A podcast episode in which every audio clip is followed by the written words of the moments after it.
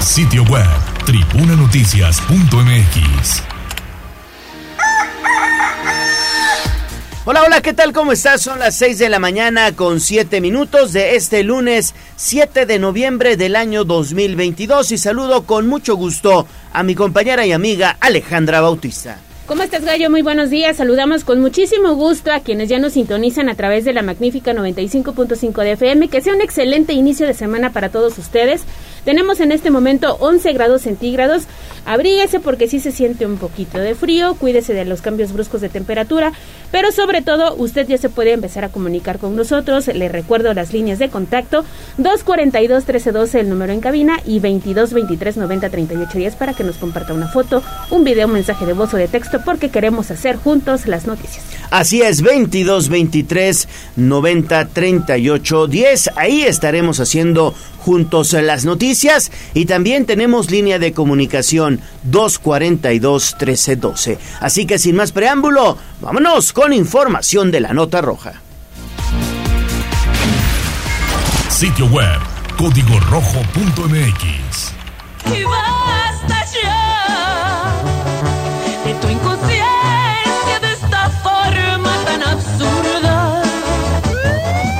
Desde la barrera, respeta la cinta de precaución y para bien la oreja. Comienza la nota roja en tribuna matutina.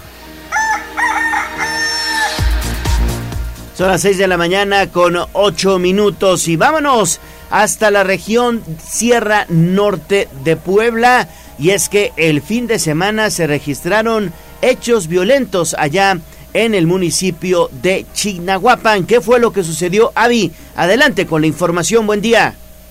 ¿Qué tal, Gallo? Ale, amigos del auditorio, excelente mañana. Pues efectivamente te comento que tras el enfrentamiento que se vivió la noche del viernes 4 de noviembre entre huachicoleros y policías municipales y estatales en la Junta Auxiliar de El Paredón en Chignahuapan, pues se confirmó lamentablemente la muerte de dos uniformados. Y es que se trató de los agentes Juan Carlos Fernández Pérez y Claudia Herrera Sosa, ambos adscritos al Grupo de Operaciones Especiales de Chignahuapan.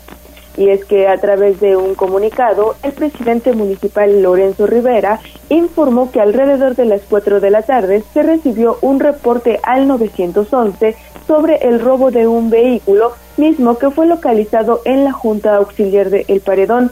Y es que a la zona arribaron dos patrullas, tanto estatal como municipal, en las que viajaban 10 uniformados.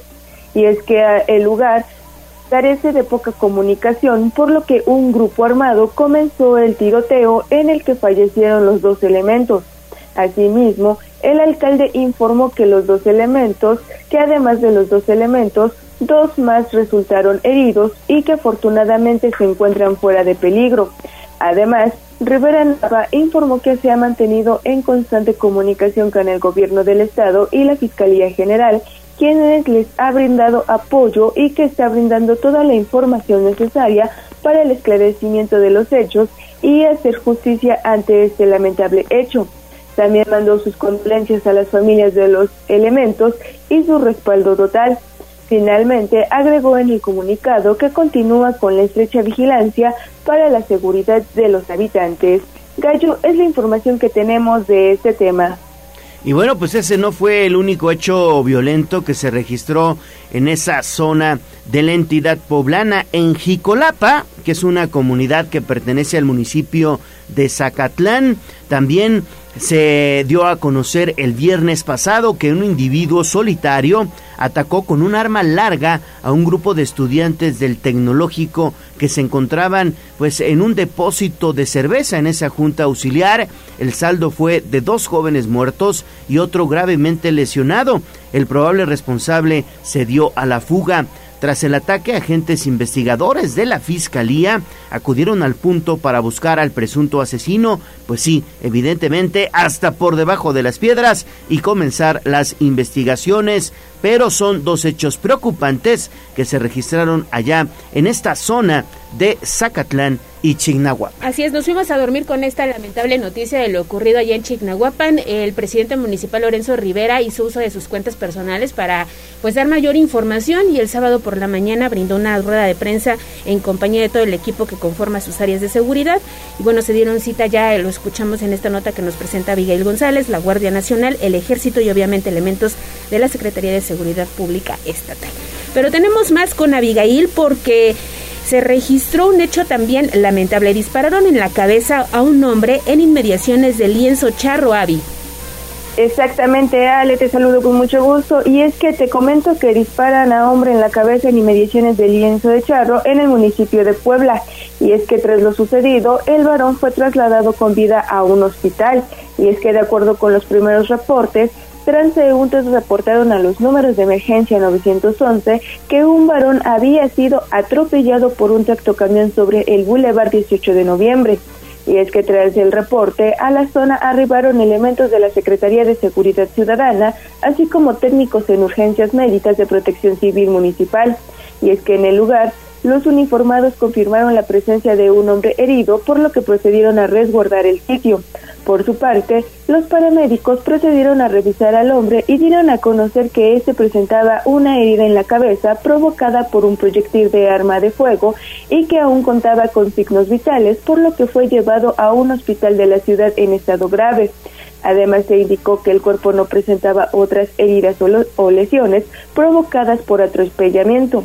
El herido fue identificado como Joaquín de 24 años de edad, quien además es trabajador de la empresa Allen del Centro y se informó que era conductor del tractocamión que en un principio se había informado que lo había atropellado.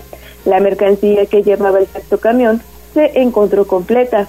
Las autoridades investigan si el ataque fue resultado de un intento de asalto o un ataque directo. La información 6 de la mañana con 13 minutos. Oye, ¿y qué sucedió allá en este salón social de San Manuel, donde preparatorianos organizaron una fiesta, una fiesta al parecer de Halloween, pero terminaron bien, bien tomaditos, hasta las manitas se intoxicaron y luego tuvieron que llamar incluso a los papás de algunos de ellos para que, bueno, pues los reanimaran porque estaban hasta atrás, ¿no? Efectivamente, Gallo, y es que mira que te comento que durante la noche del viernes, decenas de alumnos de la preparatoria Enrique Cabrera y 2 de octubre de la UAP terminaron intoxicados y algunos inconscientes debido a que ingirieron bebidas adulteradas. Lo anterior sucedió en un salón social ubicado en la avenida San Ignacio 824 en Jardines de San Manuel tras realizar una fiesta de Halloween. Y es que de acuerdo con información, los jóvenes se comenzaron a sentir mal, por lo que algunos comenzaron a llamar a sus padres. Al lugar acudieron los padres de familia para auxiliar a los menores, pues algunos ya se encontraban inconscientes.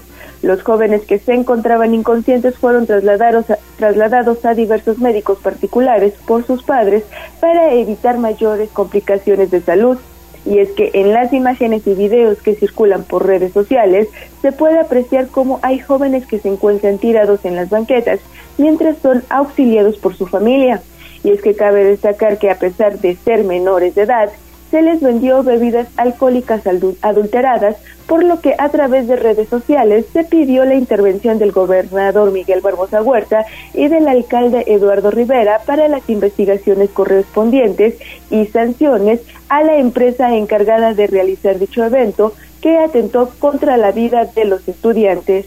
La información bueno, pues esta información. Evidentemente es un hecho que tendrá que ser bien investigado, Ale, por las autoridades, porque lo que hoy se sabe es que la preparatoria, la institución, no tuvo nada que ver en la organización de esta fiesta y fueron los propios estudiantes los que, bueno, pues llevaron a cabo el Halloween y evidentemente todo parece indicar que ellos son los que también bueno, pues prepararon estos brebajes que los pusieron hasta las manitas. Pues eh, de acuerdo a la información que se dio a conocer el fin de semana, una empresa ajena a fue la que organizó este evento. Aquí lo lamentable no es que tú como joven quieras salir a divertirte. Aquí lo lamentable es que hay gente que se aprovecha de eso para venderte alcohol adulterado, para poner en riesgo a los chicos que pues querían pasar un fin de semana en compañía de sus amigos para celebrar estas fiestas que acabamos de concluir. Entonces sí, tendría que haber una revisión de parte de las autoridades porque se sigue comercializando alcohol adulterado, que es mucho más barato que el que conocemos comúnmente y que pone en riesgo la salud de quienes salen a divertirse un fin de semana. Sí, incluso más adelante, ya en unos minutitos más, David Becerra le estará pues, eh, presentando algunas recomendaciones para identificar el alcohol adulterado. Que tengamos cuidado porque sucede en este tipo de eventos, pero sucede también en otros antros y lo hemos documentado aquí. No sé si te acuerdas de, este, de este caso de eh, la zona donde se... Huaquechula. Huaquechula. También me parece que ahí murieron varias personas con alcohol. Pues fueron varias zonas. Eh, recordemos que hace eh, aproximadamente dos, dos años se dieron a conocer diferentes puntos en donde se comercializaba alcohol adulterado, alcohol de caña que vendían a granel Incluso en la zona de Zacatlán se habló, se habló de casos de personas intoxicadas. Aquí muy cerca también, en la Junta Auxiliar de San Francisco Totemihuacán, también vendían ese tipo de alcohol adulterado. Entonces hay que estar muy, muy, muy pendientes porque puede ser de serias afectaciones para el cuerpo humano. ¿eh? Exactamente, y como le ocurre a estos chicos de preparatoria, pudo haberle ocurrido a otra persona. Entonces, bueno, pues hay ojo a autoridades para que no vuelva a suceder. 6.18 de la mañana. Y bueno, seguimos porque hallaron desafortunadamente un cadáver allá en la colonia Santa Lucía. Avi. Efectivamente, Gallo, y es que mira que la mañana de este sábado fue localizado el cadáver de un varón en avanzado estado de putrefacción en la colonia Santa Lucía. Y es que de acuerdo con los reportes, el hallazgo se realizó durante las primeras horas dentro de una construcción abandonada a través de la línea de emergencias 911 y es que fue el olor lo que hizo que los vecinos reportaran el hecho y es que sobre la calle San Pedro y Fresno arribaron los elementos municipales quienes confirmaron el hallazgo y procedieron al acordonamiento de la zona. Se informó que se trató del cuerpo de un, de un varón, al parecer que vivía en situación de calle y que dormía en esa construcción abandonada. Minutos más tarde, arribó personal de la Fiscalía General del Estado para el levantamiento del cadáver. El varón quedó en calidad de desconocido, por lo que fue llevado al anfiteatro para descartar algún hecho delictivo. La información. Y concluimos tu información, Avi, con este también hallazgo de un cadáver en estado de descomposición dentro de un pozo en Tehuacán. Así es, Ale lamentablemente fue hallado al interior de un pozo y en estado de descomposición el cuerpo sin vida de un varón la tarde del sábado. Y es que el pozo se encuentra ubicado sobre la carretera estatal Tehuatlán-Teotitlán a la altura del municipio de San Sebastián Sinacatepec. El hallazgo se reportó por la tarde cuando un campesino percibió un fuerte olor fétido que provenía del pozo, por lo que dio aviso a los números de emergencia. A la zona arribaron elementos de la policía municipal, quienes corroboraron que se trataba de una persona, por lo que solicitaron la asistencia de los cuerpos de emergencia.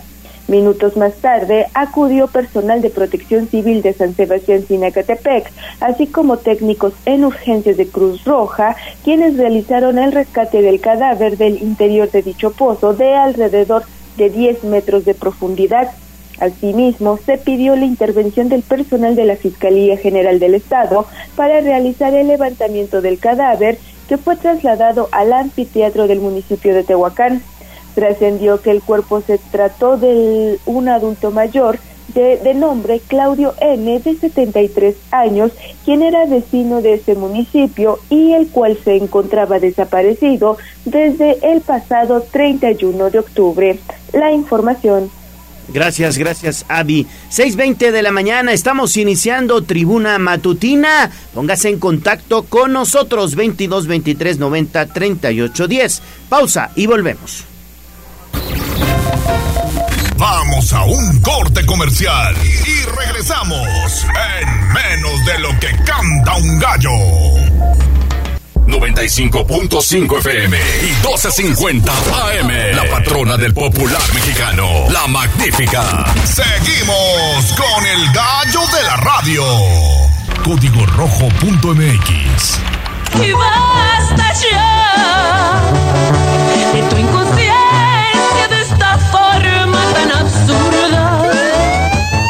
la barrera, respeta la cinta de precaución y para bien la oreja. Comienza la nota roja en tribuna matutina. Son las 6 de la mañana con 24 minutos. Seguimos con más información porque, bueno, pues desafortunadamente continúan los eh, hechos de inseguridad. En esta ocasión se registró pues el cristaloso cristalazo a un vehículo en la colonia El Mirador, Avi. Efectivamente, Gallo, te informo que la madrugada de este sábado, sujetos desconocidos le dieron un cristalazo a un vehículo particular que se encontraba estacionado sobre la 14 Sur y la 31 Oriente. Y es que los presuntos delincuentes se llevaron una bicicleta eléctrica que se encontraba en la parte trasera. La víctima reportó el hecho cuando encontró su vehículo con la puerta abierta y el cristal roto, por lo que al inspeccionar se dio cuenta que ya no estaban sus pertenencias, entre ellas la bici. Y es que tras lo sucedido, vecinos de la zona exigieron mayor seguridad y vigilancia en la zona de la colonia El Mirador, donde sucedió el robo. La información, Gallo. Muy bien, muy bien, muchísimas gracias, Avi. Seguimos con más. Así es, son en este momento las 6 de la mañana con 25 minutos y es que precisamente tenemos esta volcadura que se registró en la zona de las ánimas y que obviamente pues eh, llamó ahí a todos los elementos de emergencia, Avi. Efectivamente, Ale, te comento que seis lesionados fue el saldo de la volcadura de un automóvil particular sobre Camino Real a Cholula y Boulevard Atlixco en Las Ánimas. Y es que se trató de una familia en la que viajaban dos adultos y cuatro menores de edad. El percance ocurrió alrededor de las 11 horas con 40 minutos del sábado, cuando el chofer del vehículo Chevrolet Onix color oscuro perdió el control cuando circulaba en el Camino Real a Cholula y el Boulevard Atlixco. El vehículo se salió de la carpeta asfáltica y posteriormente derribó parte de una malla metálica para caer de entre 5 a 6 metros. Y es que tras lo sucedido, automovilistas solicitaron el apoyo del personal de emergencia. A la zona arribaron paramédicos de Suma, técnicos en urgencias médicas y rescatistas de protección civil municipal para rescatar a las personas del automóvil. Por su parte, personal de rescate urbano rescató a los dos adultos y cuatro menores, quienes fueron atendidos por paramédicos y posteriormente llevados a un hospital. Elementos de tránsito municipal llevaron a cabo el peritaje y personal de grúas laboró para poder extraer el vehículo. La información que tenemos de este tema. Perfecto, Ave, muchísimas gracias. Son las 6 de la mañana con 27 minutos. Nos vamos a enlazar con David Becerra porque ayer estuvo muy pendiente de esta información que se generó allá en San Pedro Cholula, donde un conductor aparentemente ebrio, pues desafortunadamente atropelló a cuatro ciclistas. ¿Cómo estuvo eso, David? Gallo, muy buenos días. Pues así como comentas, cuatro ciclistas resultaron con heridas de consideración después de ser arrollados por el conductor de una camioneta tipo van, lo anterior en la calle 2 Sur en San Pedro Cholula. En palabras de algunos testigos, el conductor que originó el percance se encontraba bajo los efectos del alcohol y manejaba su camioneta a exceso de velocidad, lo que provocó que perdiera el control e impactara contra el contingente. Al lugar arribaron paramédicos de la unidad de asistencia médica, quienes después de valorar las lesiones de los afectados, decidieron trasladarlos al hospital Gallo. A pesar de que el conductor intentó darse a la fuga, los demás ciclistas del contingente evitaron que esto sucediera y lo retuvieron hasta que elementos de la Policía Municipal de San Andrés Cholula arribaron al lugar para ponerlo a disposición y poder deslindar responsabilidades de manera adecuada. Gallo. Bueno, pues ahí está esta información, David. Desafortunadamente, bueno, pues esto es también producto de el alcohol. Así es, así que hay que tener mucho cuidado. Y es que había confusión, no sabían si era San Andrés o San Pedro Cholula, pero bueno, ya, ya tenemos ahí la información clara, fue en San Pedro Cholula. Pero tenemos más información con David Becerra porque preparó un material especial de cómo identificar el alcohol adulterado, ¿no es así, David? Así es, Ale, pues ya sabemos que el pasado viernes 4 de noviembre, como lo comentaban hace rato, fue organizada una fiesta de Halloween por parte de estudiantes de una preparatoria en un salón de la zona de San Manuel. fiesta en la que al menos ocho de los asistentes resultaron intoxicados por presuntamente consumir heridas, eh, bebidas adulteradas que se vendieron dentro del evento. Durante los lapsos de mayor incertidumbre, también en la pandemia, como estaban comentándolo, también se registraron intoxicaciones por alcohol adulterado, sobre todo en la región sureste del país y en algunos municipios de aquí de Puebla, pues debido a la parálisis que sufrieron los canales de distribuidor, eh, distribución, algunas zonas en la producción ilegal de estas bebidas que en muchos casos utilizaban el metanol, que es un alcohol que se produce de manera industrial en lugar del alcohol etílico vegetal, que en todo caso es la única materia prima permitida para la producción de bebidas embriagantes. Derivado de esto es importante aprender a identificar los productos que cumplen con todas sus variables para un adecuado consumo y algunas señales que podemos verificar son, por ejemplo, los sellos de las botellas que deben de estar intactos y deben evitar que exista alguna fuga de producto, así como la tapa que esté totalmente inmóvil. Comprobar los niveles de líquido entre botellas, pues un proceso de calidad es automatizado y la mayoría de las botellas adulteradas serán rellenadas de forma natural, lo que da cabida a una variación en el líquido entre una botella y otra. Al quitar la botella, es otro de los puntos, dentro del producto del líquido se deben observar solamente burbujas y no partículas de sedimento, y eso sí indicaría una evidente falta de higiene al momento del embotellado. Las etiquetas deben ser debidamente pegadas y no deben verse sobrepuestas, y pues la, eh, autenticidad de los hologramas se puede percibir, por ejemplo, en la refracción de la luz derivando de varios colores dependiendo cómo incide, incide esta en él así como la evidente calidad por su impresión en grabados láser, además de que no deben tener tachaduras ni enmendaduras. Aún así, Gallo, Ale, nada garantiza que en un lugar establecido una persona esté exenta de consumir una bebida adulterada, por lo cual es importante tener en cuenta algunos síntomas que pudieran presentar al momento de una intoxicación. Y estos son un poco de, comenzaría con dolor de cabeza, vómitos, dolor abdominal, sueño excesivo, mareo, vértigo, visión borrosa, molestia excesiva provocada por la luz, percepción de colores alrededor de los objetos, incoordinación motora, dificultad para respirar y convulsiones. Pero pues aún así, si se actúa rápido al notar alguno de estos síntomas, es posible evitar daños como ceguera, cirrosis o incluso una muerte pues muy temprana. Gallo Ale, la información. Pues sí, hay que tener mucho, mucho cuidado para que no nos den, eh, no nos den gato por liebre, porque incluso en establecimientos, bueno, pues pudiera darse esta situación. Gracias, gracias David. ¿Dónde andas ahorita? Veo que ya andas recorriendo la ciudad. Totalmente, Gallo. Estamos en el periférico ecológico, movilidad tranquila, aún no se cargan estas vialidades pero ya sabemos que nada es seguro, en cualquier momento alguien va a dar un mal frenón y va a impactar a alguien y se va a hacer el tráfico, entonces tenerlo es mucho cuidado. Estamos en la zona de Cholula con dirección hacia vía Atrixcayotl, entonces bueno, buena movilidad al menos en esta zona del periférico Gallo. Sí, sí, sí, hay que tener mucho, mucho cuidado con, eh, eh, bueno, pues al momento de conducir, al momento de salir de casa, salgan con tiempo para evitar situaciones o percances viales, percances viales como el que sucedió también David allá en la zona de la China poblana, donde se registró una volcadura, ¿verdad?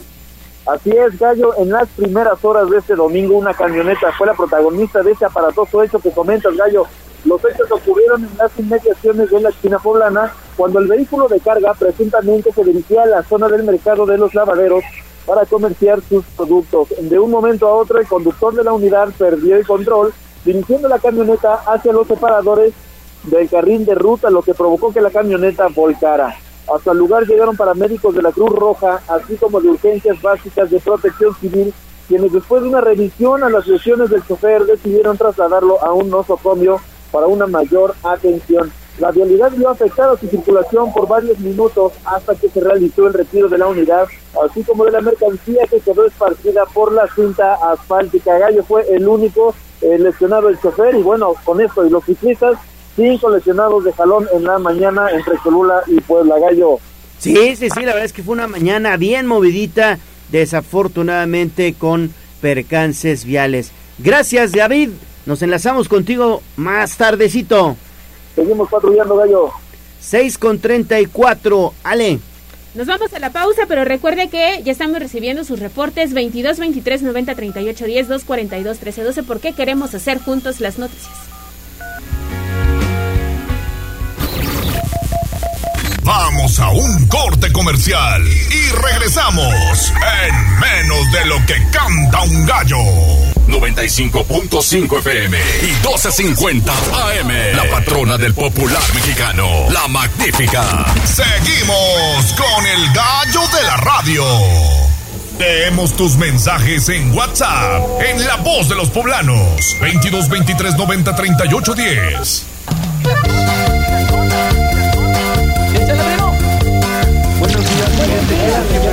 Esta es la voz de los poblanos. En Tribuna Matutina también te escuchamos. Estamos de vuelta en Tribuna Matutina, son las 6 de la mañana con 37 minutos. Vámonos con la voz de los poblanos. Así es, Gallo, porque ya tenemos mensajes, se reportan al 22 23 90 38 10 con una alerta vial esta mañana, así que tómelo en cuenta. Compañeros, buenos días. Mucha precaución, se acaba de voltear una patrulla de la Policía Municipal de lo que es de Telmex, exactamente a la entrada del Juárez Cerdán. Hay infinidad de patrullas, tengan mucha precaución, por favor. Ahí está, entonces, aquí Sí, muy cerca, muy cerquita de La en el acceso al distribuidor vial Juárez Cerdán. Exactamente, ya va David Becerra al punto, pero mejor evite esa zona porque ya comienza la carga vehicular y obviamente las complicaciones a la circulación. Bueno, pues así está la situación. Si usted va a salir de casa, tómelo en cuenta. Volcadura en el acceso al distribuidor vial Juárez Cerdán. Esto con dirección hacia la zona de la Capú. Así es, fíjate que también tenemos mensaje de la terminación 9616 Checo que nos manda una postal y nos dice, excelente inicio de semana. También Raimundo Arteaga nos comparte un video, supongo que es de las condiciones de la vialidad en calles de Puebla Capital y también la terminación 2353 que además nos deja mensaje en redes sociales. Nos dice maravilloso inicio de semana, así que muchísimas gracias por estar en contacto con nosotros y hay un servicio social. Sí. Desde el fin de semana estamos compartiendo esta ficha de búsqueda que nos hicieron llegar al 22 23 90 38 10 para dar con el paradero de una persona de nombre Refugio Sánchez Villegas. Él desapareció el fin de semana Vestía chamarra color azul rey con vivos en color blanco, un pantalón tipo pants de color azul marino, tenis color negro y una gorra negra.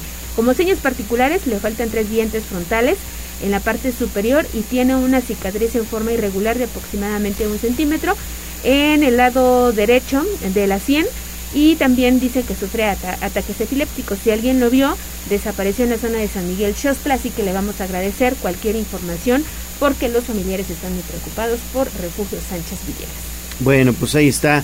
Ojalá y aparezca Don Refugio Sánchez Villegas. En redes sociales, Jazz, ¿a quién tenemos? Unos saludos para Victoriano González. Saludos, Dice, Victoriano. Buenos días. Él, a él es el que mandó mensajitos también. Victoriano González. También saludos para Ángel Martínez, Emilio Martínez Rivera. Y ya nos están compartiendo algunas imágenes de esta eh, volcadura de la patrulla. Ya hay eh, servicios, bueno, paramédicos de protección civil municipal. Perfecto, gracias a todos por conectarse. Faltan 20 minutos para las 7 de la mañana. Vamos con información de la ciudad. Instagram, Tribuna Noticias. Mi ciudad es la cuna de un niño dormido. Es un bosque de castillo. Hablemos de nuestro pueblo. El reporte de la capital poblana. En Tribuna Matutina. Bueno, ya está lista Gisela Telles porque el Ayuntamiento de Puebla rehabilita el juego de pelota, minera- milenario juego de pelota allá en la Resurrección, Gis. Así es, Gallo, te saludo con mucho gusto, igual que a nuestros amigos del auditorio, y te comento que este deporte se practicaba tanto en la vida cotidiana como en las celebraciones religiosas y aparentemente cumplía la función de resolver conflictos, entre ellos la disputa de tierras, tributos y controles comerciales. El juego de pelotas data desde 1400 antes de Cristo y jugaba en una gran estructura de mampostería. De ahí que se han identificado más de 1.300 campos en Mesoamérica, el 60% en los últimos 20 años. En la, Junta Auxiliar de la Resurrección existe uno de estos emblemáticos sitios. Por ello, el Ayuntamiento de Puebla anunció el 14 de marzo que se invertirían 5.7 millones de pesos de recurso federal en su rehabilitación. El alcalde Eduardo Rivera Pérez detalló que los trabajos de intervención incluyen la limpieza y mantenimiento de la zona arqueológica y del perímetro, la recuperación de la cancha de fútbol que equivale a más de 2.700 metros cuadrados, así como la reparación de bancas, gradas, baños y luminarias. El director del Instituto Municipal del Deporte, Antonio Iriarte González, dio a conocer que continúan estas labores en el mejoramiento del espacio, por lo que en los próximos días ya se entregará formalmente a las y los vecinos de la demarcación. Indicó que debido a la falta de atención en la pasada administración, es complicado este mantenimiento y también la rehabilitación de las canchas de la capital poblana. Sin embargo, han mejorado ya al menos 19, aunque aún falten alrededor de 25. El reporte gallo. Y continuando con la información con Gisela Telles, te saludo con mucho gusto, Gis. Muy buenos días y excelente inicio de semana. ¿Cómo está esto del derecho de alumbrado público? Los poblanos podríamos pagar hasta 170 pesos mensuales, ¿no es así? Así es, sale excelente día y te comento que la tesorera del Ayuntamiento de Puebla, María Isabel García Ramos, informó que las y los poblanos podrían pagar de 1 a 170 pesos mensuales por el derecho de alumbrado público durante el próximo año luego de que integrantes de la Comisión de Hacienda del Cabildo aprobaron el anteproyecto de ley de ingresos de 2023, la funcionaria puntualizó que dicha propuesta ya está incluida de acuerdo a la fórmula que determinó la Suprema Corte de Justicia de la Nación. Indicó que el cobro dependerá del pago de energía eléctrica de cada usuario, pues eh, dejó en claro que el 70% de la población pagaría la cuota mínima y el resto erogará hasta 170 pesos. Escuchemos. El, el, que va a pagar menos va a pagar un peso al mes. Y de ahí nos vamos para adelante, hasta 170 pesos. Realmente, digo, ya lo verán cuando esto se presente y cuando el, tema es que tiene que pasar por la aprobación del Cabildo y después del Congreso, pero la propuesta es esa, o sea, realmente sí el efecto para el 70% de la población es mínimo. Precisó que la fórmula aprobada para 2023 es la misma que autorizaron en el presente ejercicio fiscal, una vez que explicó que el Poder Legislativo la rechazó porque existía una crisis económica debido a la pandemia de coronavirus y no por un error. García Ramos refirió que en total esperan obtener 140 millones de pesos que serán ingresados a las arcas municipales en caso de que el Congreso del Estado avale la iniciativa misma que deberá ser votada en primera instancia por el Cabildo Poblano. El reporte, Ale. Muchísimas gracias, Gis, por esta información. Oye, y están por, eh, pues de alguna manera, fijar los límites de velocidad en las ciclopistas. ¿Es así, Gis? Así es, Gallo, y es que debido a que continúa pues en el análisis todavía de este presupuesto, el alcalde Eduardo Rivera Pérez dio a conocer que aún no se definen las realidades y kilometrajes de ampliación de las ciclopistas. El edil puntualizó que si es factible dicho incremento o adecuación de las mismas realidades para el uso ciclista, así lo harán. Sin embargo, se definirá hasta después de este análisis. Rivera Pérez dejó en claro que seguirán interviniendo de manera oportuna no solo espacios para ciclistas, sino para pateones, pues desde que arribó al gobierno de la ciudad se han mejorado respecto a balización y señalamiento para garantizar un tránsito seguro. Escuchemos. Eh, estamos analizando en el presupuesto. Eh, lo que tenemos que hacer es primero mantener las que están, mejorarlas, cuidarlas, ¿sí? y eso es lo que estaremos haciendo también por parte de la administración. Y en aquellas vialidades ¿sí? que en su caso nuevas que construya el gobierno de la ciudad y sea factible el poder incrementar o adecuar las mismas vialidades para el uso de algún ciclista, así lo haremos. Por el momento no tenemos definida qué vialidad o cuántos kilómetros más. Seguimos analizando el presupuesto. La información. Perfecto, Gis. Bueno, pues ahí está. Entonces están por definirse en qué vialidades y el número de kilómetros que pudieran incrementarse en su caso las ciclovías en la capital poblana. Y fíjate que nos están compartiendo ya en otros temas un servicio social porque solicitan apoyo para dar con el paradero del señor Manuel Núñez Sánchez. Desapareció este fin de semana en la zona eh, sur de la ciudad y cualquier información que ayude a dar con el paradero de esta persona de la tercera edad, por favor repórtelo al 22 11 67 30 64. Ojalá que nos apoyen a compartir su fotografía. Ojalá y así sea. Bueno, cerramos este bloque informativo con esta información. En Puebla, siete personas ya han sido sancionadas por maltrato animal. Gis. Así es, Gallo, esto lo dio a conocer la titular de la Secretaría de Medio Ambiente del municipio de Puebla, Miriam Arabian Cutolenc, una vez que precisó que han sido sancionadas de manera económica o con trabajo comunitario por maltrato animal. La funcionaria dio a conocer que cuenta con cuatro casos más en proceso, de ahí que pidió a los ciudadanos denunciar para actuar de manera oportuna y que aún se desconoce, pues precisamente, por ejemplo, que las mascotas no deben estar en el techo amarrados, porque esto implica también un maltrato. Precisó que estos temas se están trabajando en coordinación con la Fiscalía General del Estado, una vez que son los encargados de establecer las sanciones y también dar el seguimiento correspondiente. Así lo decía. Es la primera vez, es el primer gobierno que está haciendo lo conducente pues, para poder sancionar lo que es el maltrato animal.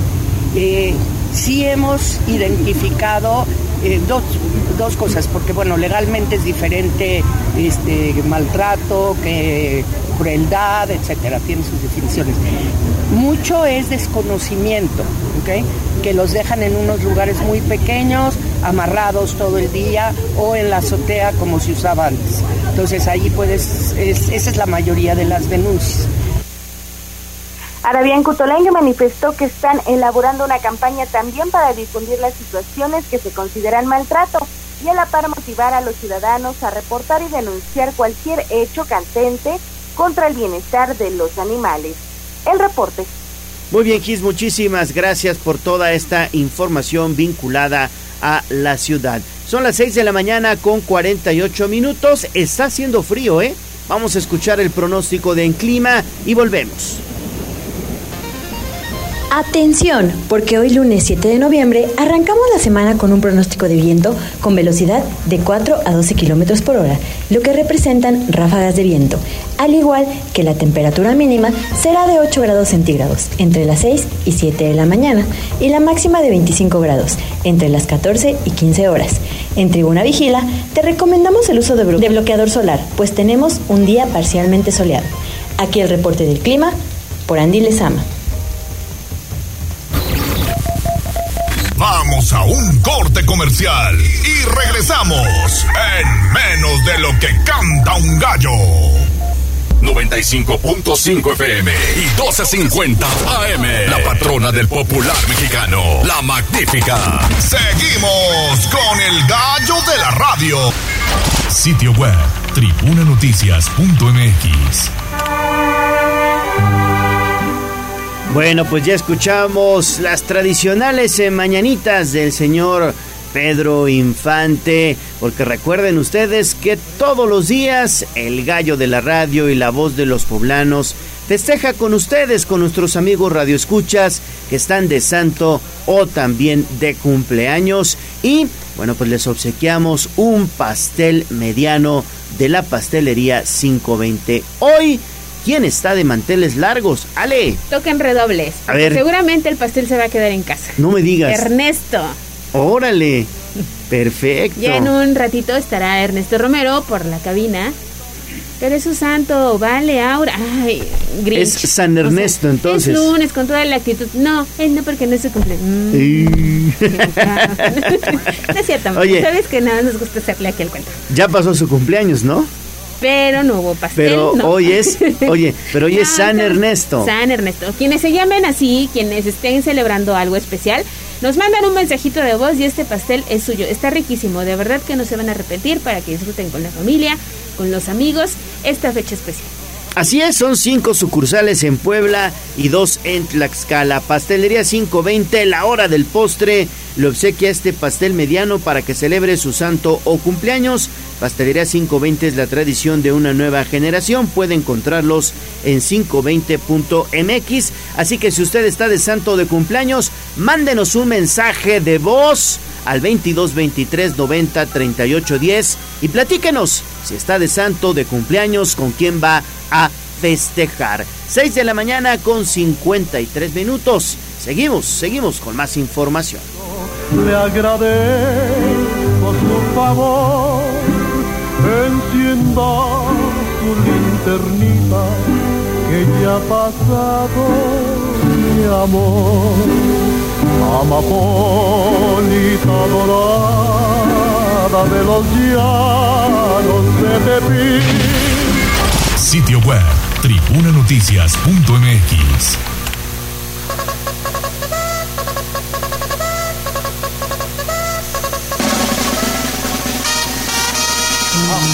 Más allá del pueblo y la zona conurbada. ¿Qué pasa en nuestras localidades vecinas? En Tribuna Matutina. Faltan seis minutos para las 7 de la mañana y vámonos hasta la región de Izúcar de Matamoros con Angie Velasco. Angie, adelante con tu información. Buenos días. Buenos días, Leo. El barrio de San Bernardino, ubicado en el municipio de Izúcar de Matamoros, cuenta ya con un nuevo mural turístico inspirado en una colorida Frida de barro policromado. Así lo dio a conocer Paul Morales Sevilla, inspector auxiliar de este lugar. Cabe mencionar que el barrio, el barro policromado es una artesanía icónica de Izúcar de Matamoros que comúnmente es elaborada en los barrios. De ahí la importancia de que en este mural se vea reflejado lo que se hace en el lugar, ya que esta imagen es acompañada también por la caña de azúcar, el pan de muerto y los saumerios que también se producen en esta zona. Paul Morales, Paul Morales Sevilla expresó que con este tipo de acciones se mejoran y embellecen los espacios públicos, además de atraer turismo a Izúcar.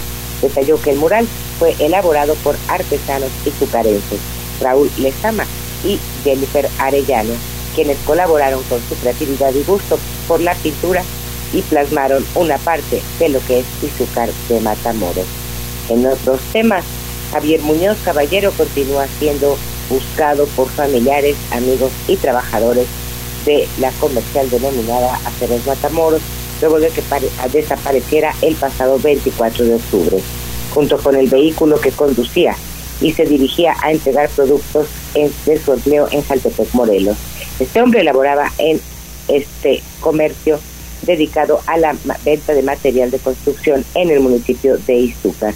Según el boletín de búsqueda emitido por la Fiscalía General del Estado de Puebla, Javier Muñoz Caballero, de 37 años de edad, salió de su domicilio ubicado en Atlisco para dirigirse a Izúcar de Matamoros. Sin embargo, a partir de ahí, sus familiares ya no supieron de él. Por otro lado, amigos de Javier aseguran que perdieron contacto con él a las 4 de la tarde del 24 de octubre, cuando dijo que se encontraba en Jotepec, Morelos, presuntamente entregando materiales de su empleo. Javier Muñoz Caballero viajaba a bordo de una camioneta con placas del estado de Puebla, la cual también ya fue reportada como robada y es propiedad de Comercial de Aceros Matamoros. Familiares y amigos de Javier Muñoz Caballero piden la colaboración de la ciudadanía para dar con el paradero de este hombre. Si se tiene alguna información, piden se comuniquen al 22 22 14 64 02 o al 22 22 14 64 05. Y ya para finalizar mi reporte, habitantes de las colonias Lomas de Guadalupe y Lomas del Chica, también en el municipio de Izúcar de Matamoros, están alertas por el reciente envenenamiento de mascotas en dichos lugares. La agrupación Patitas Pintadas, que se dedica a la protección animal en Izúcar, a través de su red social, hace unos días alertó del envenenamiento de mascotas en la calle 20 de noviembre de la colonia Lomas del Chichica. Esto para que los vecinos del lugar tuvieran cuidado, ya que reportaran la muerte de algunos animales. Vecinos de la calle, quienes pidieron el anonimato, comentaron el miedo que tienen a los delincuentes, ya que los próximos días pudieran ingresar a sus viviendas y cometer actos ilícitos en estas colonias, ya que estos lugares están cercanos y ya ha sucedido en otros barrios y colonias que primero envenenan a los animales y días después entran a robar. Y este es mi reporte. Que tengan una excelente semana. Muchas gracias. Gracias a ti también, Angie, que tengas un excelente inicio de semana. Dos minutos antes de las 7 de la mañana.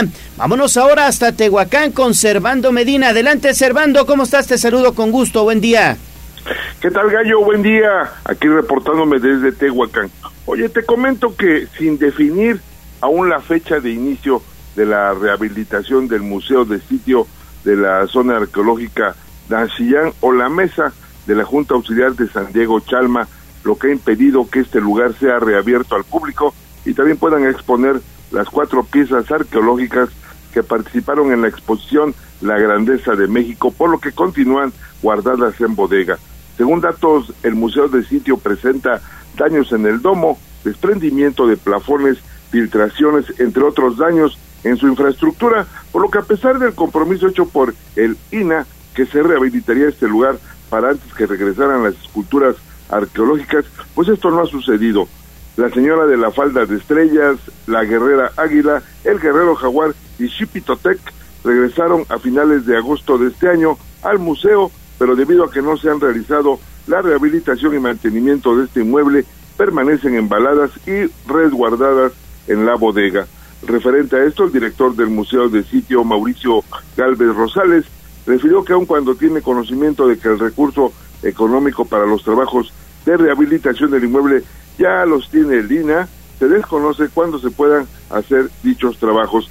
Agregó que se espera que sea antes de que concluya el año que se aplique el presupuesto que se asignó para la reparación del inmueble, por lo que siguen insistiendo.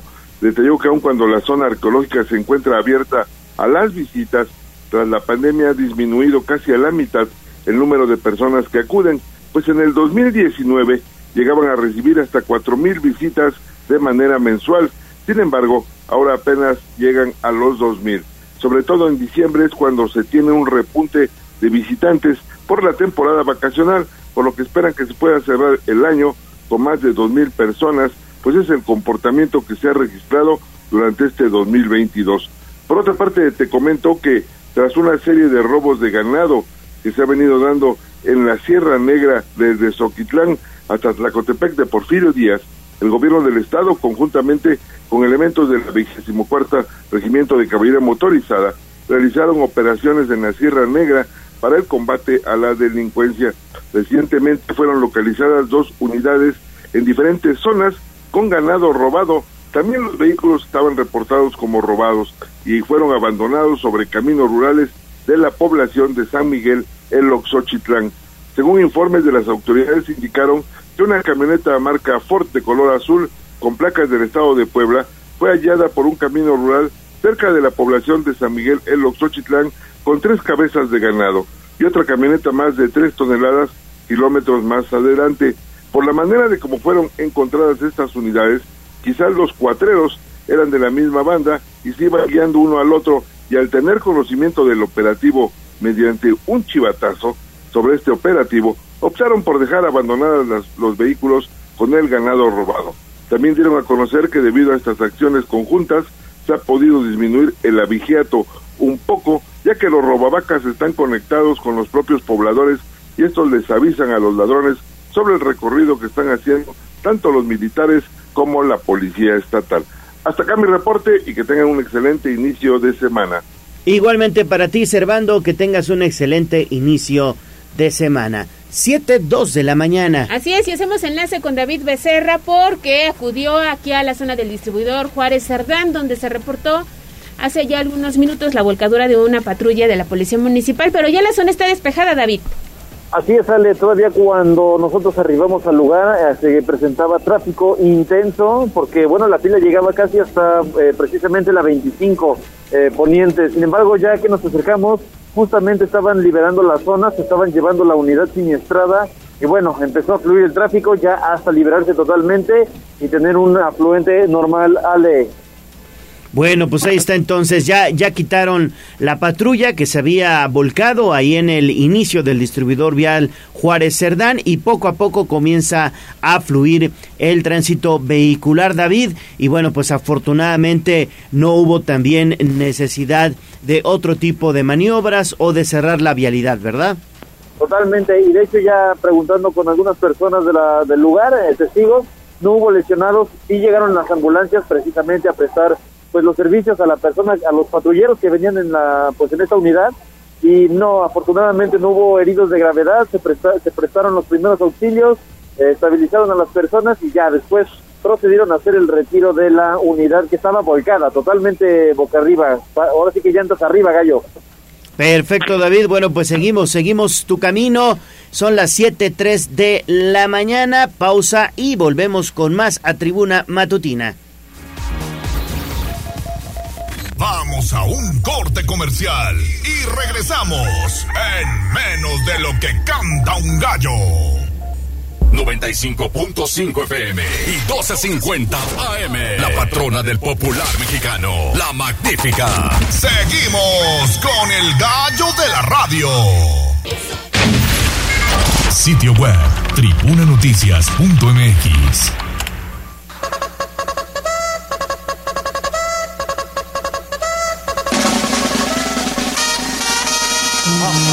más allá del pueblo y la zona conurbada.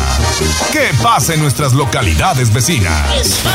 En Tribuna Matutina. Estamos de vuelta en Tribuna Matutina, son las 7 de la mañana con 6 minutos. Vamos ahora con Pilar Bravo porque los priistas desarrollaron una asamblea informativa y ahí los legisladores federales de este partido consideraron que el presupuesto federal se quedó corto. Pili, adelante. Gracias. La diputada federal Blanca Alcalá lamentó que la distribución del presupuesto federal no va a alcanzar para atender las necesidades de los ayuntamientos debido al ajuste que se ha hecho del ramo 23, por lo que Puebla dejará de percibir 789 millones de pesos. Como integrante de la Comisión de Presupuesto también lamentó eh, gasto, recorte en el gasto de educación superior que anteriormente se destinaba a apoyos y becas alimentarias, ahora que antes tenía una bolsa de 7 mil millones, para el 2023 se redujo a solo mil millones de pesos, por lo que alarmó a los rectores de universidades públicas porque prácticamente no se podrán otorgar estos beneficios, parte de lo que dice Blanca Alcalá. Lo único que tenemos y que observamos del análisis del presupuesto son básicamente en dos grupos. Por un lado, lo que tiene que ver con el IMSS, que se tiene eh, pues etiquetado alrededor de 1.600 millones de pesos, eh, algo para inversión en infraestructura y para gasto corriente, como aquí se ha explicado, y que vamos a darle seguimiento puntual, primero a que efectivamente pueda llegar para la reconstrucción del Hospital Regional de San Alejandro y para lo que también tiene que ver con el Hospital de la Margarita, que sería el segundo año que de no ejecutarse, pues simplemente ahí se enuncia, pero por X o Y razón no se concreta.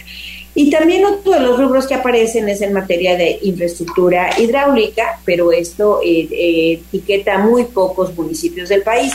¿Qué queda fuera? Pues muchas de las prioridades que ustedes, presidentes municipales, nos han señalado.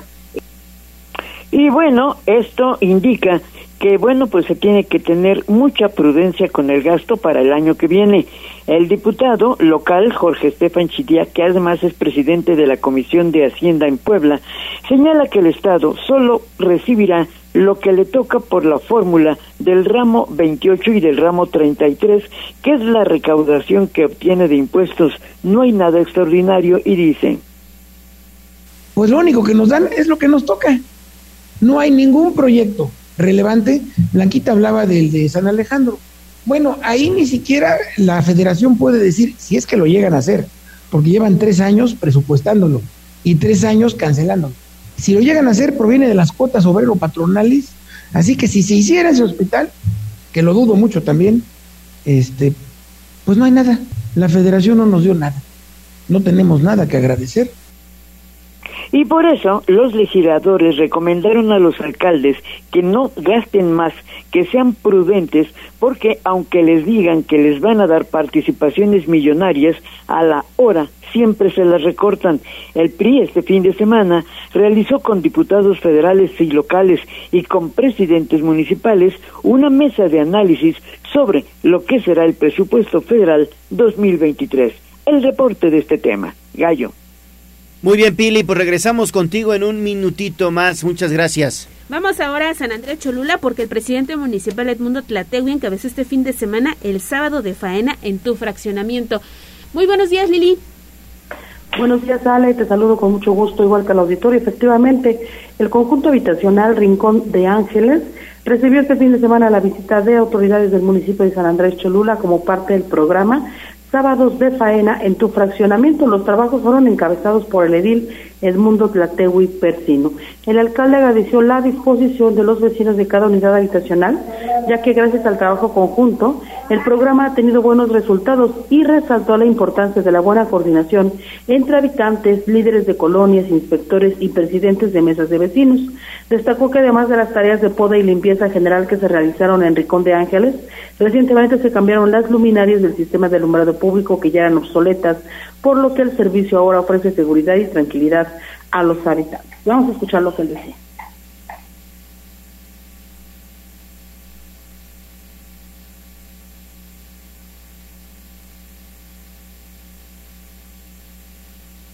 Lili, tuvimos un problemita técnico por aquí con la con la computadora. Si nos pudieras, eh, bueno, pues comentar qué es lo que dijo el, el alcalde, por favor. Claro que sí, con gusto. Una disculpa al auditorio Gallo. Bueno, pues quiero comentarte que en ese sentido él señalaba pues que justamente durante todo este sábado se estuvieron realizando acciones de limpieza y poda. También se dio mantenimiento a algunas palmeras que ya, bueno, pues eh, eh, necesitaban justamente estas acciones para evitar algún accidente o alguna complicación para los propios vecinos. Es temporada de podarlas para que, bueno, pues en la siguiente temporada sus hojas vuelvan a salir sanas. Y respecto justamente del alumbrado, pues él destacaba la importancia de contar con una buena iluminación, toda vez que esto contribuye pues al esparcimiento, ¿no? Que las personas puedan salir tranquilas a sus calles, puedan incluso dar paseos eh, pues aunque sea ya noche, y bueno, pues esto también contribuye a su tranquilidad.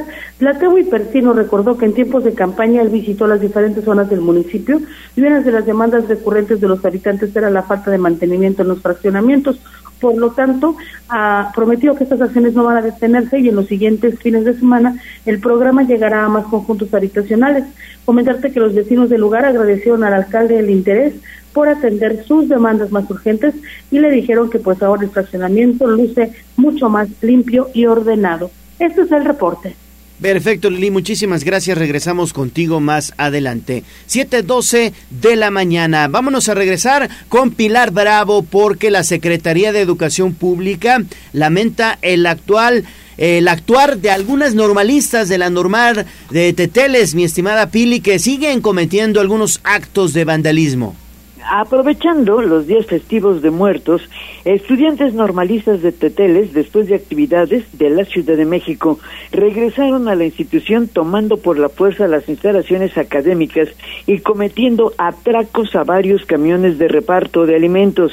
La Secretaría de Educación Pública condena la conducta de este grupo de estudiantes de la Escuela Normal Rural Carmen Cerdán de Teteles de Ávila Castillo, quien de nueva cuenta han incurrido en actos que vulneran el desarrollo educativo de otras estudiantes que no participan con el grupo violento. Tras su regreso de la Ciudad de México, las normalistas inconformes se hicieron acompañar ahora de estudiantes de la normal de Ayotzinapa del estado de Guerrero. Tomaron las instalaciones del plantel educativo para ejercer prácticas de hostigamiento y violencia. Las acciones en contra de sus compañeras solo buscan, pues en ocasiones concluir solo su preparación profesional y se debió a que luego estudiantes de primero y cuarto intentaran reabrir el plantel, lo que provocó el enojo del grupo que asegura tener el control y el mando de la escuela. Las normalistas robaron varios camiones de la empresa FEMSA, es decir, de Coca-Cola, un camión de caja seca que contenía ropa de maquila, una de sabritas, así como una camioneta que trasladaba pollo. Se pretendió también tomar la caseta de peaje y se intentó cerrarla para arrojar bombas caseras. La presencia de elementos de la Guardia Nacional pues las detuvo. Por su parte, la Secretaría de Educación manifiesta disposición al diálogo para reanudar actividades con respeto al Estado de Derecho para que se detenga pues esta ola violenta por parte de las normalistas. Todo esto sucedió este fin de semana, mi querido Gallo. Perfecto, Pili, muchísimas gracias. Y concluimos la información de Pili Bravo con esta, me parece muy buena noticia, Pili, porque la Secretaría de Turismo se suma al combate de la trata de personas. Así es. Y bueno, pues mira, esto es una conversación que tuvieron pues algunos dueños de restaurantes, de salones de fiesta y de discotecas que se plantean en ocasiones en las salidas de estos negocios donde ocurre el secuestro de víctimas o levantamiento de jóvenes que son destinadas a la trata de personas. Por eso la Secretaría de Turismo decidió orientar a los prestadores de servicio para que denuncien o alerten ese tipo de acciones con trabajadores de empresas prestadoras de servicio convocados por Marta Ornelas. Se llevó a cabo pues este foro que llamaron Puebla Unida contra la Trata, promovida por el Centro Estatal de Prevención de la Violencia y la Delincuencia, con el objetivo de concientizar para identificar y prevenir la comisión de este delito. El reporte. Perfecto, Pili. Pues muchísimas gracias, que tengas excelente día. 7:15 de la mañana. Vamos a pausa, regresamos con más a Tribuna Matutina.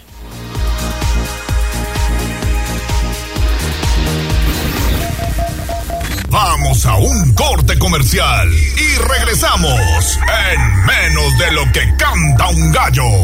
95.5 FM y 12.50 AM. La patrona del popular mexicano, la magnífica. Seguimos con el gallo de la radio.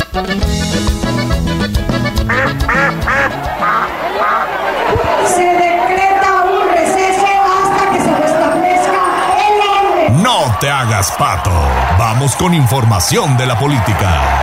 En Tribuna Matutina. 7 de la mañana con 18 minutos, ya está listo en la línea telefónica de Tribuna Matutina el senador de la República, Alejandro Armenta.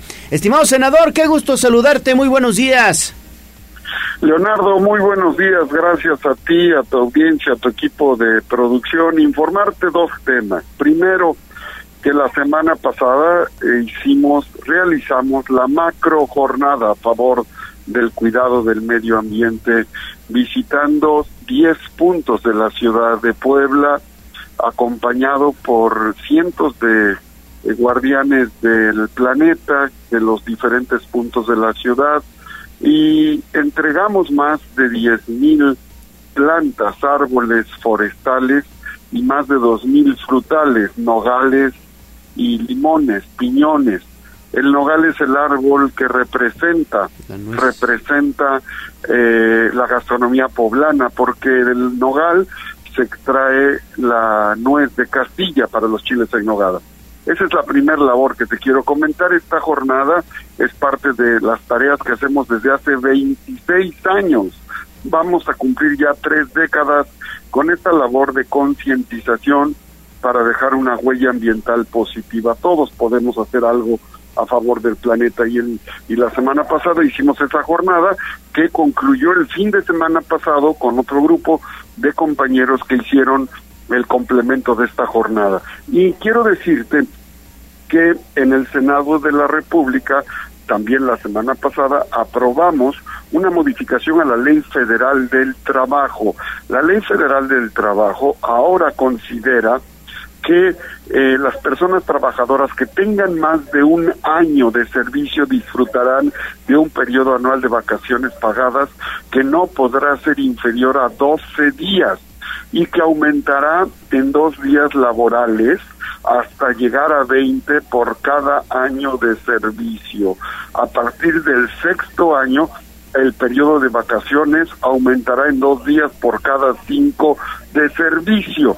Esto es muy importante, debo decirles, Alex y eh, Leonardo, porque México era el país que más jornadas extensas de trabajo tenía entre los países de la OSD. México era el país que con menos vacaciones otorgaba a sus trabajadores apenas seis días al año y eh, el promedio de los trabajadores de la Organización del Comercio es de 20 días por año. Así es que eh, con esto México se pone ah, en el promedio de los países eh, con los que tiene comercio en el mundo. La Organización Mundial de la Salud habla del estrés laboral que disminuye el Producto Interno Bruto entre el 4 y el 6%.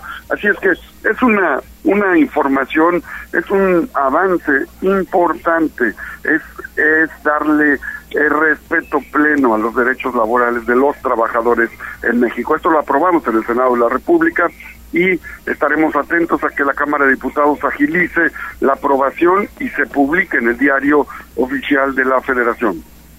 Sí, sin duda, senador, son excelentes noticias. Platicábamos aquí fuera del aire, Leonardo y yo, de lo que esto representaría para las empresas y por supuesto tocaba el tema de pues la competitividad y también del buen rendimiento de los trabajadores a la hora de estar chambeando.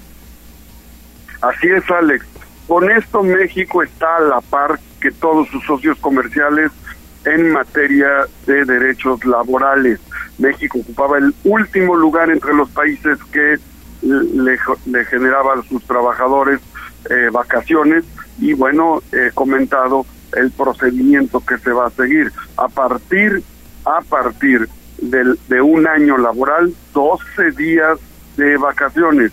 A partir del segundo año aumentarán dos días laborales y así hasta llegar a 20 días de, de vacaciones pagadas que son muy importantes para eh, reconocer el esfuerzo de las y los trabajadores mexicanos y homologarlo, hacerlo, equipararlo con el resto de los países de eh, la Organización de Comercio en el mundo. Gracias, estoy para servirles. Síganos en las redes sociales a través del sitio alejandroarmenta.com. Repito, alejandroarmenta.com. Ahí pueden descargar el libro La pandemia de los edulcorantes y tener información a detalle de estas y otras iniciativas que estamos impulsando a favor de México y de los poblanos. Perfecto, senador, que tengas un excelente inicio de semana. Nos escuchamos pronto. Muchas gracias. 7.23. Gracias, senador. 7.23 de la mañana. Pues sí, la verdad es que es una muy buena noticia. A ver, a mí ya me van a tocar 12 días de vacaciones en mi primer año laboral, ¿eh? No, no, no, no, no, no. Ya, ya, ya, me estoy, mira, mira, me estoy frotando pero las son manos. 12 días, o sea. 12 en- días. En dos periodos. En dos periodos, ¿verdad? Pero 12 días. Sí, pero Bueno, pues ahí está. Ya Está que le vamos a hacer. está bien. ¿Cuándo bien. cumples el año? Hasta agosto, ¿no? Sí, hasta agosto. Ya falta menos. Bueno, vámonos entonces con el libro de la semana. Ya está lista Ale Fonseca también en la línea telefónica. Ale, te saludo con mucho gusto. Muy buenos días. Muy buenos días, ¿sí me escuchan bien? Bien, te escucho muy bien, fuerte y claro. Perfecto. Bueno, pues eh, les voy a hablar en referencia a un libro maravilloso que tiene que ver con la endogamia y los, los neandertal. La endogamia es la actitud de rechazo a la incorporación de miembros ajenos al grupo propio. En antropología es la práctica de contraer matrimonio entre personas de ascendencia común naturales de una misma localidad, comarca o de un grupo social. Y en biología es el cruzamiento entre individuos de una raza, comunidad o población aislada. Este término viene al caso porque los primeros homínidos que conocemos, los neandertal, especie inteligente ya extinta que se adaptó a las difíciles condiciones climatológicas que habla en la Tierra hace 300 mil años. Durante mucho tiempo tuvieron éxito al colonizar Europa, Próximo y Medio Oriente y Asia Central. Fueron los primeros humanos evolutivos, nuestros primos más cercanos o la familia humana más antigua que se conoce que data de hace 54 mil años que vivían en pequeños grupos saturados y la endogamia hace 39 mil años causó su desaparición. Nuevos descubrimientos y estudios nos dicen exactamente cuáles fueron las causas de su extinción o posible absorción por otras especies como Homo sapiens, Homo denisova, hace aproximadamente 40 mil años. El nombre Neandertal proviene del grupo en que se encontraron restos del primer espécimen en el Valle de Neandertal, en Alemania, en 1856. Tienen un ancestro común, el Homo heidelbergensis que evolucionó en África y algunos emi- emigraron en Europa hace alrededor de un millón de años y se convirtieron en una especie distinta 500 mil años después. Evidencia arqueológica muestra que tenían cerebros más grandes que el Homo sapiens, desarrollaron lenguaje, herramientas, cuidaron a sus discapacitados y enterraron a sus muertos. Eran más fuertes con un cráneo con frente huidiza, un cuerpo más bajo y robusto y mejor adaptados que nosotros a un clima frío posterior a la era del hielo. Eran, eran omnívoros, se alimentaban de animales y plantas y explotaban una amplia variedad de alimentos pesqueros, mariscos, vegetales, etcétera. Recientemente, en la zona oriental de Rusia, al sur de Siberia, en dos cuevas, Chagirshaka y Oklatnikov, se encontró el ADN o perfil genético del hombre neandertal, al extraer restos fósiles, que son huesos, de 13 individuos sin dejar lugar a dudas de que eran parientes. Dos eran un padre y una hija adolescente, dos eran un pequeño y una mujer adulta que pudieron ser el primo y la abuela. Es la primera vez que se localiza una familia neandertal y sus perfiles genéticos confirman datos claves para entender por qué desaparecieron para siempre. Un equipo de científicos liderado por Svante Pavo del Instituto Max Planck en Alemania, Premio Nobel de Medicina, quienes en 2010 desentrañaron el genoma neandertal, en esta ocasión recuperaron buena parte del genoma de los 13 neandertales y los compararon con de otros 18 neandertales descubiertos previamente.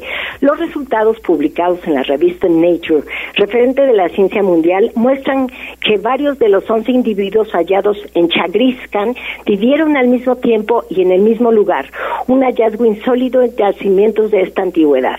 Los dos vecinos de Oklatnikov, a 100 kilómetros al este, no eran parientes directos, pero al menos uno de ellos pudo ser también coetáneo del otro. El estudio muestra que el genoma mitocondrial que pasa de madres a hijos era mucho más variado que el de la cromosoma Y que legan los padres. Esto confirma que en las sociedades neandertales las mujeres dejaban sus familias para ir a ver a vivir a otros sitios, engendrar hijos mientras los hombres se quedaban en su mismo clan. Los investigadores han estudiado la variabilidad genética entre todos los individuos y el nivel de secuencia idéntica es tan elevado como entre los gorilas de montaña actuales, una de las especies más amenazadas del planeta. La variabilidad genética de estos restos apuntan a que los grupos neandertales eran grupos pequeños y muy aislados de entre 10 y 20 personas en aislamiento. Por toda esta información, el libro de Espante Pablo del Instituto Max Planck, el Premio Nobel de Literatura, que han sido publicados en la revista Nature, que tiene que ver con el revivir de los neandertales, es el libro de la semana. Perfecto, Ale. Pues eh, muchísimas gracias y tomamos muy en cuenta esta recomendación. Que tengas buena semana, Ale. Igualmente a todos ustedes. Gracias. 7.29 de la mañana.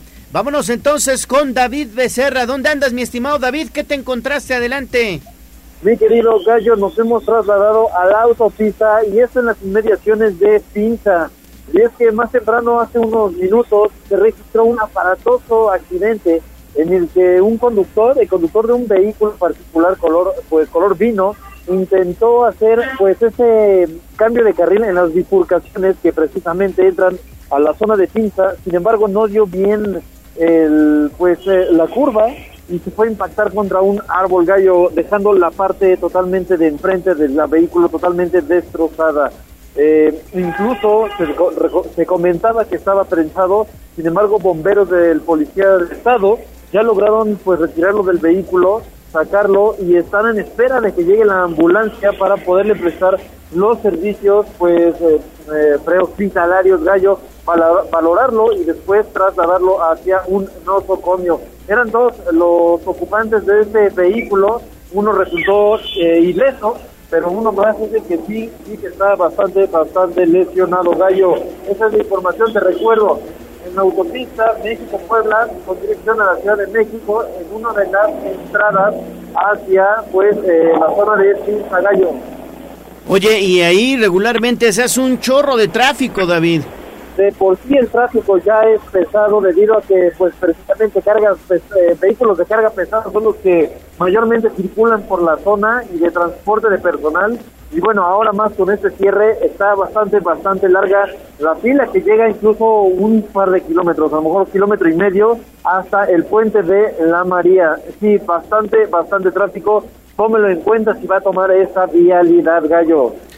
Perfecto, David, muchísimas gracias. Ya hay contenido en redes. Así es, ya tenemos los videos que nos comparte David Becerra desde el punto y ojalá pronto llegue la ambulancia porque esta persona que resultó lesionada está tendida en la carpeta asfáltica, le pusieron una mantita únicamente en la parte de encima, pero pues urge que se den cita a los paramédicos, ojalá pronto llegue la ambulancia de Suma. 7.31, pausa y volvemos con toda la información deportiva. Vamos a un corte comercial y regresamos en menos de lo que canta un gallo. Seguimos con el gallo de la radio. 95.5 FM y 1250 AM. La patrona del popular mexicano, la magnífica.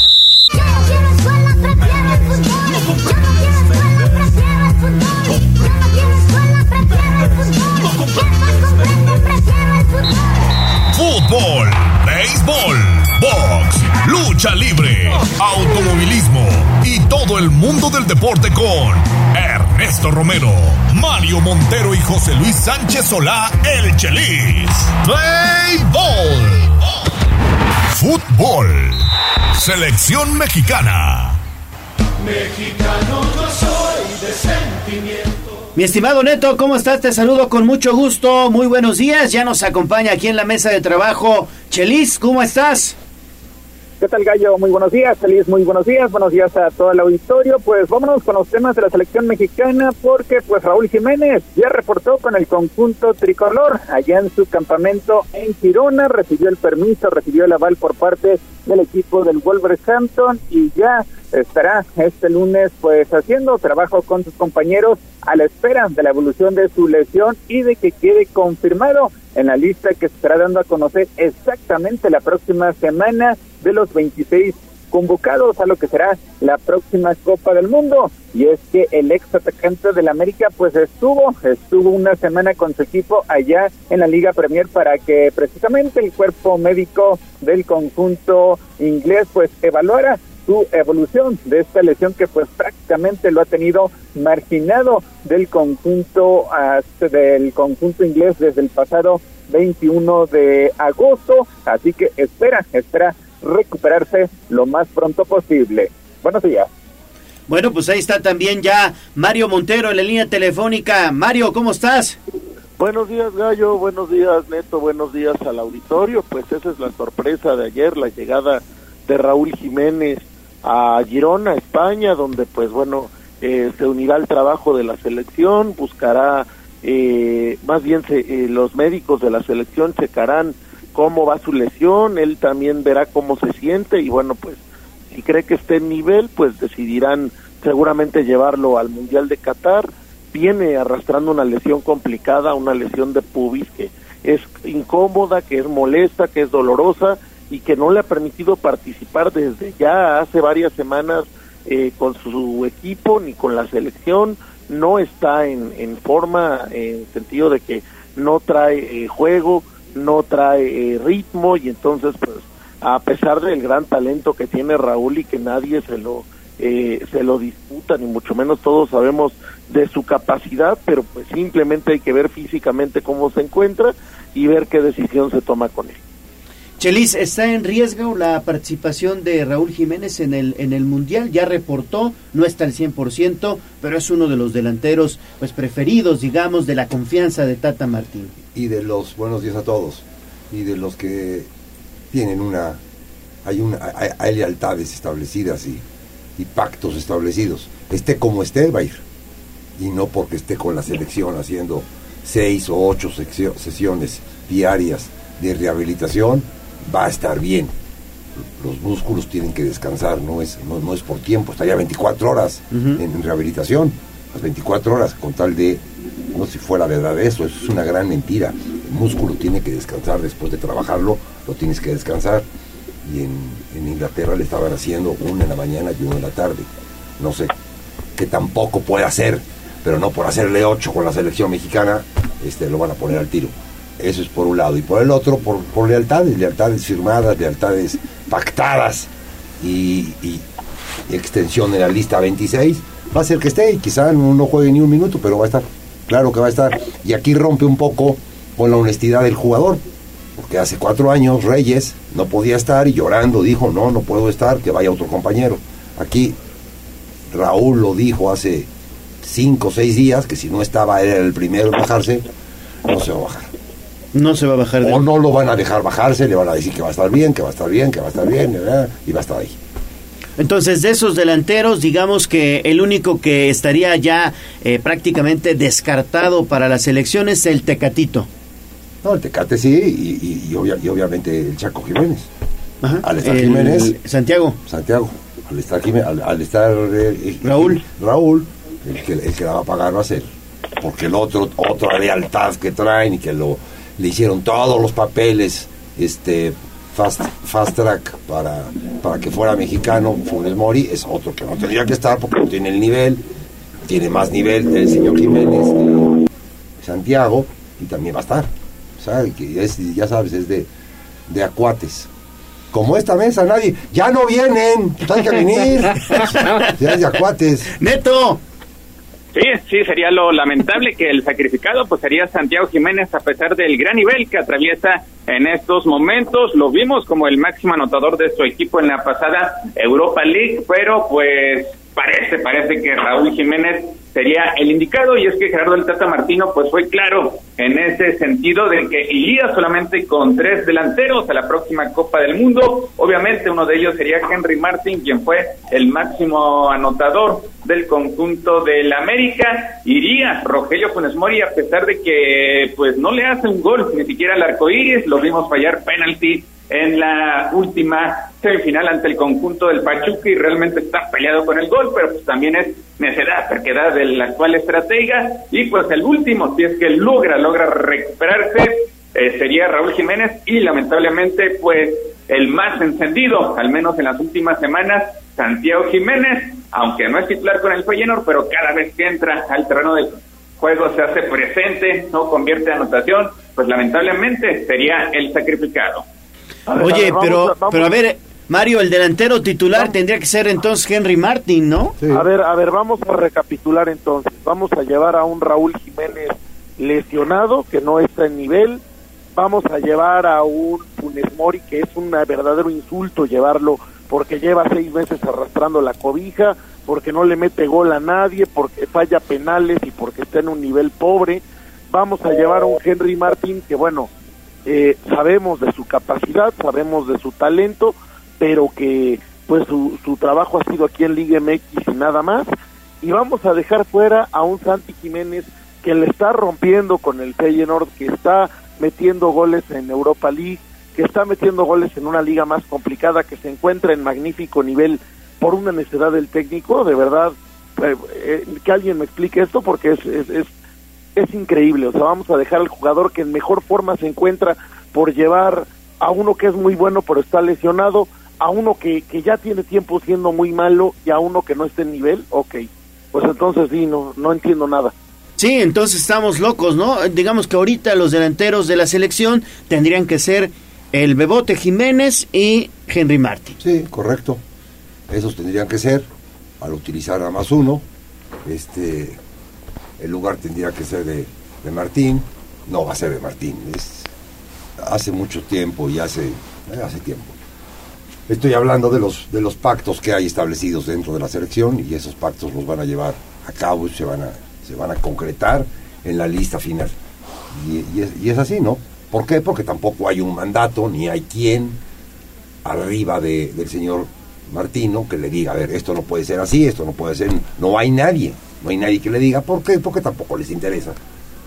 Hoy en el negocio ya está hecho, México está en el Mundial, mínimo va, a jugar tres partidos, este, los contratos están hechos, ya, que, le, ya que le vas a hacer, este, el poder, la- la iglesia en manos de Lutero. Exactamente. ¿Qué tanto, qué tanto influirá el partido que tendrá la selección mexicana este miércoles ante Irak? En ese compromiso, pues por lo menos va a tener actividad Henry Martín y Rogelio Funes Mori. No queremos que juegue este Raúl Jiménez. Eh, ¿Qué tanto, qué tanto va a afectar en caso de que pues alguno de los ofensivos tenga una mala actuación? No, van a prender el, ana- el anafre para que saque mucho humo, le van a poner leña, leña verde, verde para que saque más humo y dentro de 10, 15 o 20 minutos que tenga buenos la selección, pues, sobre esa sobre ese juego te van a te van a establecer la, eh, lo próspero que va el equipo, como te dice que lo próspero que hizo con Paraguay y que hizo con Perú y que hizo con Colombia y que el equipo sigue subiendo de nivel y que la recuperación de la pelota y que el traslado de la pelota y, te empieza a envolver, envolver, envolver, envolver, envolver y, y bueno, este me fastidia la cara que le están viendo a la afición. Eso es lo que me fastidia. Lo demás me vale absolutamente gorro. ¿Cómo Bueno, le ven la cara a la afición? Que Felipe, ya, es que, yo creo es que ya la mitad gente ya no le ven la cara la tampoco. La, la afición está molesta, la afición está decepcionada, la afición no, no, ya no se cree esa historia de cinco buenos minutos y estamos muy bien. La gente no deja de decir en todos lados, en redes sociales, en la calle, en donde tú quieras que esta selección eh, preocupa y decepciona. La, gente eh, no quiere ver al Tata Martino más en el banquillo, ni un minuto más. La gente no está de acuerdo con la convocatoria. El tema de Funes Mori es algo en lo que todos, 120 millones de mexicanos, estamos de acuerdo, que el Tata Martino nos está faltando al respeto llevando un jugador que no esté en nivel y que es una necesidad de él. Eh, la gente no, no, no se deje engañar, la gente ahora sí está realmente molesta, se nota muy claro, y, y si en el Mundial se nota un fracaso serio, un fracaso grave, un fracaso vergonzoso, pues yo no creo que la gente la perdone o esté de buenas, la gente estará esperando al equipo pero para gritarle de cosas, y la gente ahora sí va a pedir, espero, espero que ese sea el resultado, que la gente ahora sí en esta molestia pida cambios urgentes, no solamente de técnico, cambiar de técnico es lo de menos. El Tata Martino ya lo tiene hecho en otro lado y ya se va, ya él le da igual. A él no creo que le importe lo que pase en el Mundial ni le importe lo que pase con la selección mexicana. El cambio tiene que ser de fondo y, y yo no, no veo a la gente ya dejándose engañar ni por la prensa, ni por las ruedas de prensa de, del técnico y los jugadores, ni por nadie. La gente está molesta. Sí, hoy, hoy la verdad es que no se espera nada de esta selección que dirige Tata Martino. Sin embargo, Neto lo decía y lo decía muy bien en la semana. Siempre en los eh, mundiales la selección nacional como que da el extra y hace buenos partidos incluso contra potencias. Ahí está el de Alemania, ahí está el de Brasil, le jugó bien también a Francia. Digo, ha hecho buenos mundiales eh, la selección, pero hoy por hoy la verdad es que no se le ve por dónde, Chelis. Y esto de, de buenos mundiales. Buenos partidos. Buenos partidos dentro del mundial. Que no ha alcanzado para nada. Sí, ¿no? sí, sí, sí. Ha alcanzado para superar la fase de grupos. Porque la- la- sí la- ha tocado grupos, pero sectores ¿qué complicados. tanto, ¿Qué tanto ha trascendido? Porque se supone que esto tendría que ser un parteaguas para que tu fútbol trascendiera o diera el paso adelante. ¿Qué tanto ha, ha dado el fútbol mexicano ese paso adelante? Y sí, varios atrás. Muchos atrás, sí. eh, es- eso es una, una realidad. En, en- en mil aspectos ha dado un paso atrás. Entonces, si, si, si, si no te agarras de ganarle a Alemania tu primer partido en el último mundial y de ahí te catapultas a muchas otras cosas importantes que no es llegar al quinto partido. Hay mil cosas importantes antes del fútbol. Si eso no te sirve como catapulta, entonces pues vaya, es lo penoso y no eres ni más ni menos mexicano. Entonces- Por decir esto. Esa victoria sirvió de nada. Nada. ¿No? Nada. De nada. Sí, un De rendimiento porque- que en esa Copa del Mundo al menos fue de más a menos. Lo recuerdas, ¿no? Simplemente lo recuerdas que le ganaste a Alemania, pero Sí. nada más. Sí, De después contra Corea das un buen primer tiempo, tienes ventaja de dos anotaciones, pero pues al final terminas pidiendo la hora. Después Suecia te da un- una repasada, te golea, que pues a punto estuvo de costar la calificación y ya ante octavos de final ni siquiera las manos metió ante Brasil, que tranquilamente derrota 2-0 al conjunto mexicano, pero pues ahora las condiciones son peores se visualiza un grupo muy difícil porque enfrentas a uno de los candidatos para quedarse con la Copa del Mundo, a Polonia que tiene uno de los mejores delanteros que hay en la actualidad y Arabia que pues ayer jugó un partido de carácter amistoso, ganó 1-0 Islandia y las seis partidos sin conocer la derrota, lleva muchísimo tiempo ya concentrado y por lo menos sus jugadores pues van entendiendo la idea de lo que quiere su estratega. Es, mira, y al pasado, México ha ido yo creo que desde Brasil para atrás. En Brasil logran una buena calificación, de ahí se llega al partido polémico contra Holanda cerrado, donde a la Holanda le costó mucho trabajo pasar sobre México, eh, en fin. luego llegas a Rusia y en Rusia México le gana a Alemania, le va ganando muy bien a Corea y en el segundo tiempo inexplicablemente México se va para abajo, viene la goleada ante Suecia y de ahí la selección mexicana nada. Y ahora en Qatar, eh, pues para atrás efectivamente, mientras la liga ha sido dedicada al, al negocio y a, y a llenarla de extranjeros de bajo nivel, ahora eh, pues también la selección, hay que decirlo, está secuestrada por un grupito de promotores y de federativos que lo único que piensan es en el negocio personal, traen al Tata Martino que pues yo desde que lo vi dije, Dios mío santo, ¿por qué? ¿Qué hicimos para merecer esto? No es justo, no se vale. No dudo que sea una gran persona, pero como técnico, pues simplemente cuando le toca el máximo nivel no lo ha hecho, no ha logrado nada, lo llevaron al Barcelona de la mano de, Jorge Messi y solamente llegó a, a tirar algo que ya tenía muy hecho este Tito Vilanova en paz descanse. Luego de ahí lo llevan a la selección de Argentina también de la mano de Jorge Messi y lo único que yo logra con ese gran equipo argentino es fracaso tras fracaso. Lo traen a la selección mexicana, estas convocatorias dirigidas que pues también hay que decirlo, hay ahí pactos y, y- y instrucciones y sepa Dios qué. Y entonces México llega al Mundial con muchas, muchas dudas, después de varias derrotas dolorosas en una calificación que tampoco fue fácil ni bonita. Ahí está México en Qatar. Le toca un grupo muy difícil, muy, muy difícil, con dos equipos europeos, de, perdón, con equipo europeo de que trae un delantero en gran nivel, con una Argentina que es favorita para ganarlo todo, con una este, Arabia Saudita que juega en casa, que es el vecino de Qatar y que seguramente tendrá su gente apoyando sin parar y que está trabajando las cosas correctamente. Esto es a lo que va México al Mundial, entonces pues yo no, no, no puedo estar ni emocionado, ni contento, ni con ganas de, de ver, vamos a apoyar porque es la selección, ojalá en los jugadores quepa hacer algo porque ellos son los únicos que tienen una llave, ya sabemos que el técnico no es, ya sabemos que los federativos mucho menos, entonces pues a lo que va y, y, pues con estas decisiones como llevar a un Raúl que no está en su nivel y que no está físicamente al 100, pues ¿qué, qué se puede esperar? Es que analízale el 11 inicial, el supuesto 11 inicial, analiza. Y si me dices tres jugadores que estén en buen nivel, son muchos. Es buena persona el señor Tata. ¿Por qué no Yo te asesora puedo al Papa? decir que está en buen nivel, ¿No? está en buen un nivel gran asesor del Papa. está en buen nivel eh, no pues nada más eh, ¿Quién? ¿Quién dijiste? ¿Eh? ¿Quién dijiste? Eric Gutiérrez está en buen nivel O- o- Ok, ¿quién? No va, no va a jugar, pero ¿quién más? ¿Quién más? bien, ¿eh? ¿No va a jugar? pues ese sería un error ese tiene que ser titular Bueno, pero, pero, pero volvemos a lo mismo. Su media, su media cancha le falta solamente uno porque está Herrera y está Álvarez. Adelante está el Chucky, que se supone que es el del mejor nivel, El el, el que peor nivel. nivel. tiene ahorita en el Nápoles. ¿Qué otro jugador tiene? Sí, obviamente Álvarez. ¿Qué otro jugador? ¿Viste ayer a Sánchez? sí claro no no no no no creo que el único que anda en buen nivel es Gutiérrez a lo mejor más o menos el Chucky que no está en su mejor nivel en su club y Santiago que no va a jugar entonces entonces qué trae y, y esa es la realidad. Y esos tres, si 11 no te hacen equipo, tres menos. Claro que no, entonces sí hay un tema, hay un problema grave.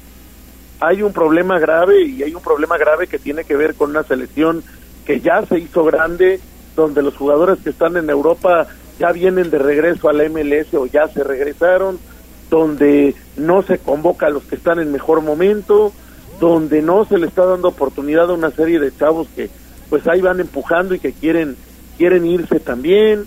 En fin, es, es, es grave lo que estamos viendo y pues creo que eso va a tener una, una, una sola consecuencia, que va a ser un fracaso absoluto.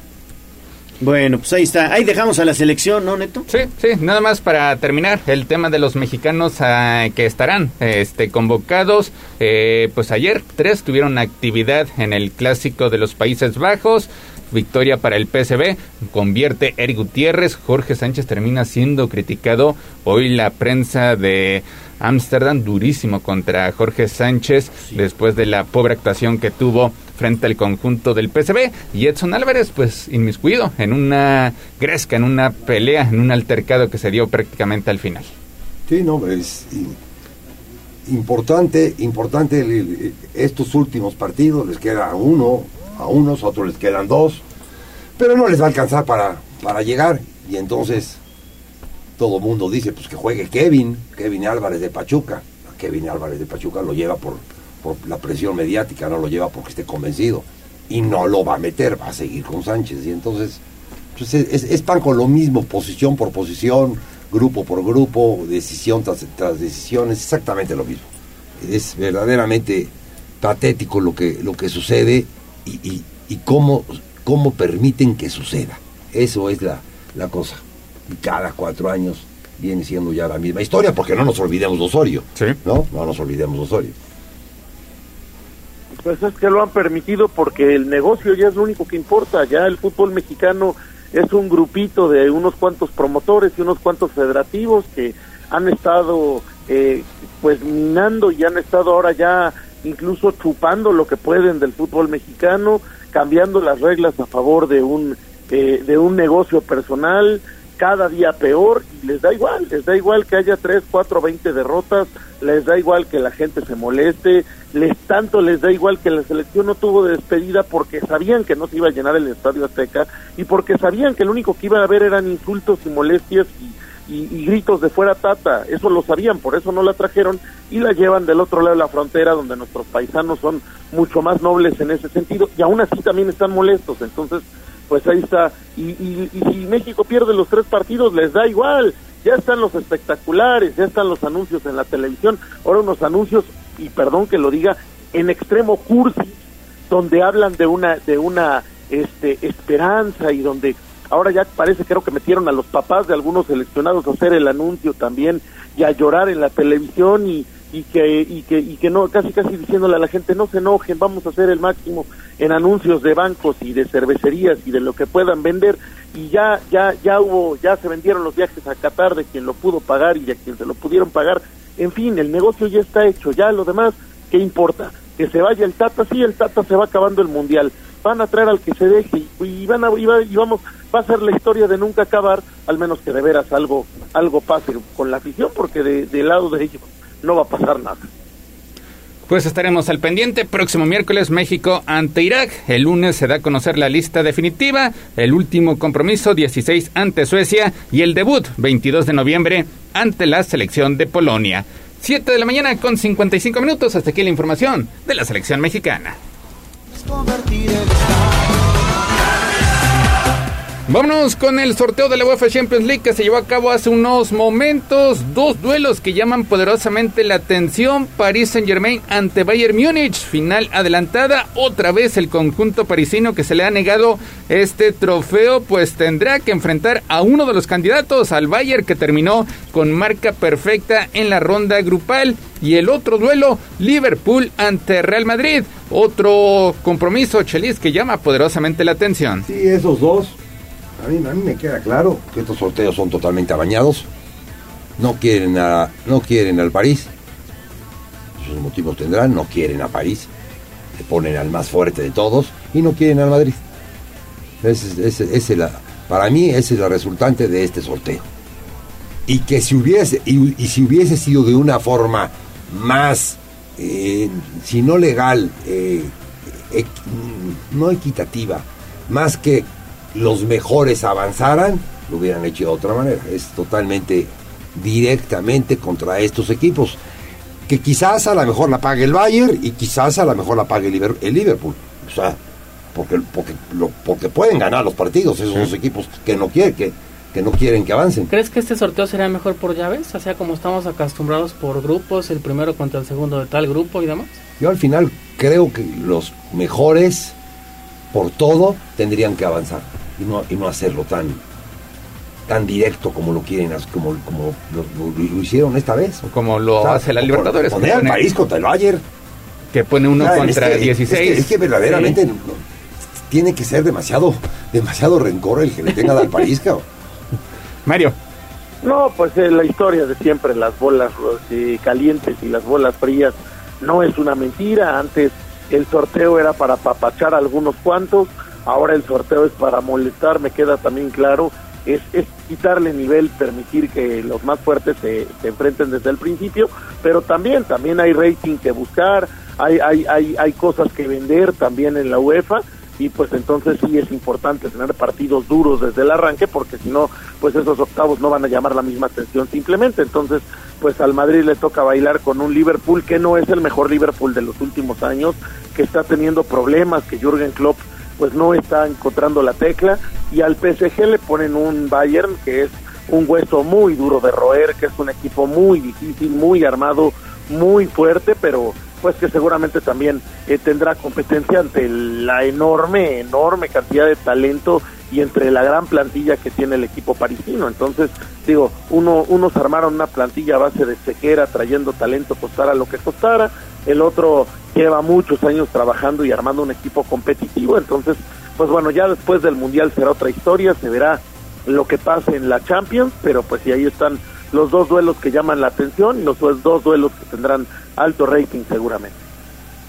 El resto de los duelos, Brujas ante Benfica, Leipzig contra el conjunto del City, Inter ante el Porto, Dortmund contra el Chelsea, Frankfurt ante el Napoli de Irving Lozano y Milan enfrentando al conjunto del Tottenham. Estos partidos se llevarán a cabo hasta el próximo mes de febrero. También este fin de semana pues se dio de manera inesperada el despido por parte de Gerard Piqué con el conjunto del Barcelona en el umbral del retiro pues se despide con un triunfo ante más de 92 mil aficionados en el Camp Nou en su último partido del veterano ceguero catalán como local pues Usman Dembélé y Frankie de Jong dieron la victoria al conjunto del Barcelona por 2-0 ante el Almería para pues reclamar provisionalmente la cima de la Liga Española a la espera de lo que haga el Real Madrid este lunes.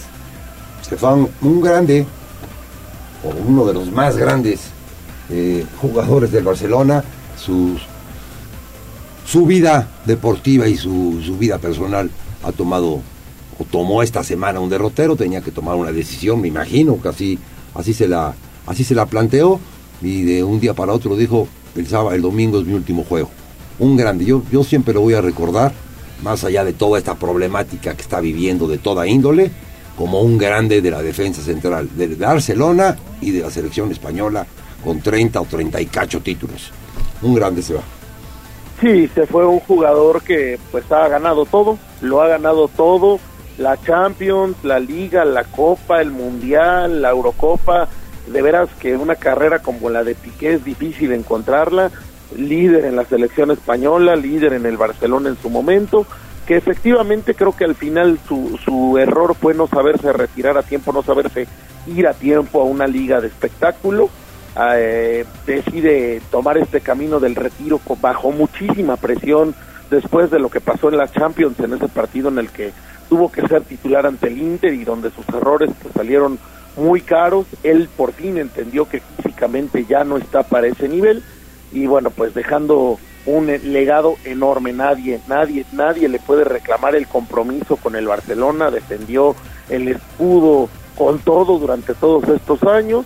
Al final, pues también eh, un contrato que le firmaron el expresidente cinco minutos antes de que lo echaran a patadas de la oficina, donde pues el, ingreso era totalmente disparatado, lo que, lo que estaba cobrando era una barbaridad y también una enorme presión por parte de la prensa, por parte de la directiva, por parte de su mismo técnico y compañero Xavi, que le dijo desde el principio de año que no contaba con él para ser titular y que no contaba con él en el equipo, pues acaba, acaba tomando esta decisión, acaba ayudando al Barcelona porque deshacerse de su contrato para el Barcelona es oxígeno puro en la situación económica en la que se encuentra y pues bueno, tratando de recomponer su leyenda después de tanta eh, presión, después de tanta crítica, porque él dice que él algún día quiere regresar como presidente del club.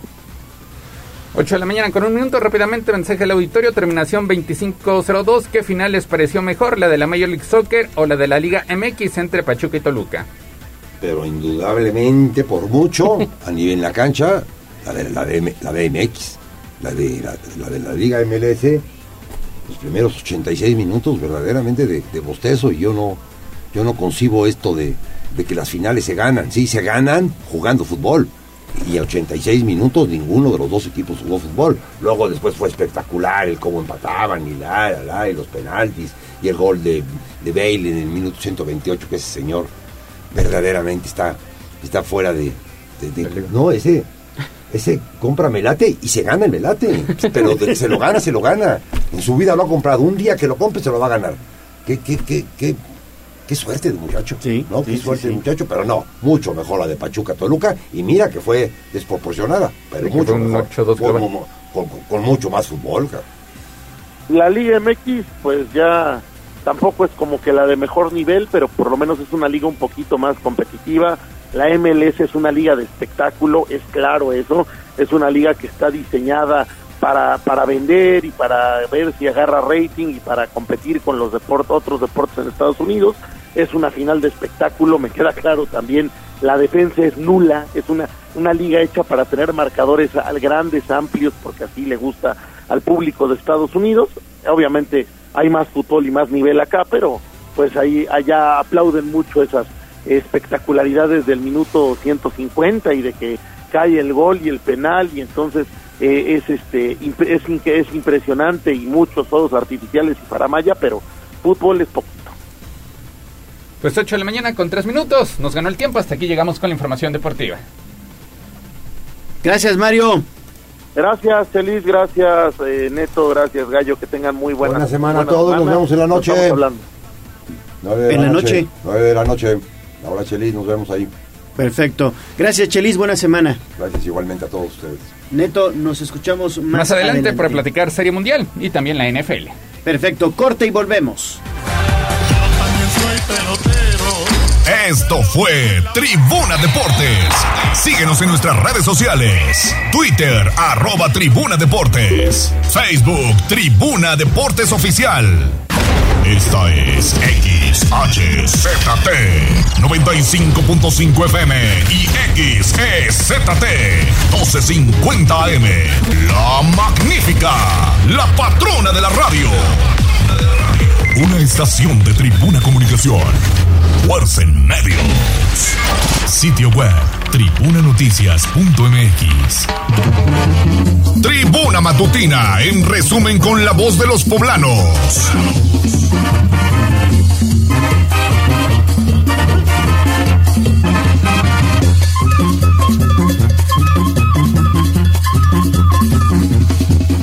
La Secretaría de Educación Pública critica la conducta de las normalistas de Teteles que cometen actos de vandalismo. La Secretaría de Turismo se suma al combate a la trata de personas con una campaña y la información usted la encuentra disponible a través de nuestro portal de casa. Se queda corto el presupuesto federal para Puebla. Los diputados piden prudencia a los alcaldes para gastar. La Benemérita Universidad Autónoma de Puebla arrancó la campaña itinerante Jóvenes sin Adicciones. Siete de cada diez restaurantes en Puebla van a participar en el Buen Fin, así que esté muy pendiente de nuestros espacios informativos. El precio del gas aumenta. Esta semana el tanque de 20 kilos tendrá un costo de 405 pesos con 4 centavos. Y en Puebla, capital, siete personas han sido sancionadas por maltrato animal, reveló la autoridad municipal. Pobladores y huachicoleros del Paredón retienen a policías de Chignahuapan. Dos elementos lamentablemente perdieron la vida. Y hoy hay eclipse total de luna. Lo mejor es que será visible en México y el próximo evento de este tipo ocurrirá dentro de tres años, en marzo de 2025. Así que si tiene oportunidad hay que voltear al cielo la noche de este lunes. Hasta acá la información más importante. Recuerda estar pendiente de arroba noticias tribuna, tribuna vigila y código rojo.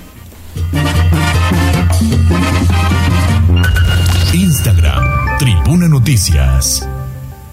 A mover las manos, que del cielo no caen los billetes. El trabajo es la suerte. En Puebla sí hay chamba. Bolsa de trabajo. Tribuna Matutina. 8 de la mañana con 7 minutos. Claro que sí, en Puebla sí hay chamba. Así que prepare usted su lápiz y también su hojita de papel para que apunte las vacantes que tenemos. Ale. Mira que vamos a empezar con una vacante muy atractiva, así que mucha atención chambeadores, tienen tiempo de ir por su lápiz y papel porque hay cinco vacantes para asesor financiero VIP. Se solicita de 5 a 6 años de experiencia, 25 a 45 años de edad y el salario 50 mil pesos al Ah, caray, mes. muy la buenos. zona de trabajo es en Puebla Capital, así que hay que acudir a las oficinas que se encuentran en el callejón de la 10 Norte o al Centro Integral de Servicios ubicado en la zona de Angelópolis. También se busca jefe de compras, hay una vacante disponible de seis meses a un año de experiencia, de 25 a 55 años, la edad que se solicita para este puesto y el salario 12 mil pesos al mes. La zona de trabajo es en la Sierra Norte. Pero fíjate, hay otro que también está muy atractivo. Supervisor de producción en alimentos. Es una vacante. Hay que tener de uno a dos años de experiencia y el salario va de los... No, yo me equivoqué. Me emocioné de más. Vi ceros de más. Es de 7 mil a 7 mil 500. De Ah, repente de- me había emocionado. Cre- creíste que era de 70. Sí, es que, ajá, ya estoy viendo aquí viene la cifra, pero bueno, son 7.000 a 7.500 y la zona de trabajo es en Santiago, Miahuatlán, ahí en la región de Tehuacán, De así que hay chamba para toda la entidad. Si usted requiere más información sobre estas vacantes que tiene disponible el Servicio Nacional de Empleo, nos puede mandar un mensajito 22 23 90 38 10 y con mucho gusto le pasamos el correo, los horarios y la dirección, pero recuerde que ellos están ubicados en Callejón de la 10 Norte 806 en el barrio del Alto. Perfecto, pues ahí está entonces en Puebla, si hay chamba. A mover las manos, que del cielo no caen los billetes. Suerte. En Puebla sí hay chamba. Secretaría del Trabajo del Gobierno del Estado de Puebla. Twitter, arroba tribuna vigila. 8 de la mañana con 10 minutos. A ver, tenemos mastografías. Mastografías sin costo. Hay que apostarle a la prevención, por favor. Entonces, las dos primeras mujeres que nos llamen al 242-1312, les vamos a agendar una mastografía sin costo que estamos evidentemente haciendo una campaña en coordinación con el DIF municipal. Repito, 242-1312, 222-242-1312.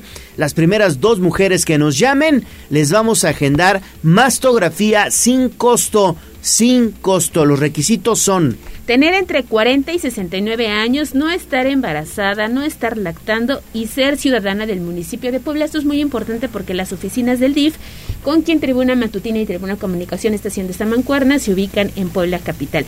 El día de la cita deben vestir ropa cómoda de dos piezas, el baño del día, el cabello recogido, las axilas depiladas y además ir sin desodorante, sin talco, sin perfume o crema en la zona del busto.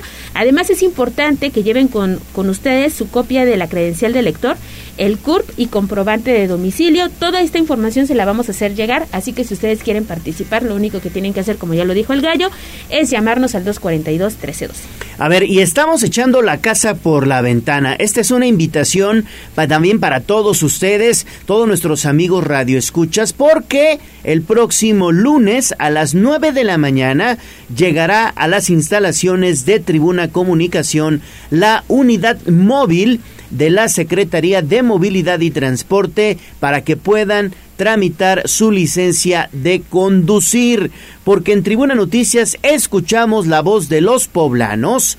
Te invitamos a que tramites tu licencia de conducir el lunes 14 de noviembre de 9 de la mañana a 2 de la tarde, aquí en nuestras instalaciones ubicadas en calle San Martín Texmelucan, número 68, Colonia La Paz. Puede consultar requisitos en puebla.gov.mx. Pues mira que ya hay dudas, porque entonces nos están preguntando que para el día de la cita, eh, donde acude la, la unidad móvil, es aquí en calle San Martín Texmeluca, número 68, como ya lo dijo el gallo.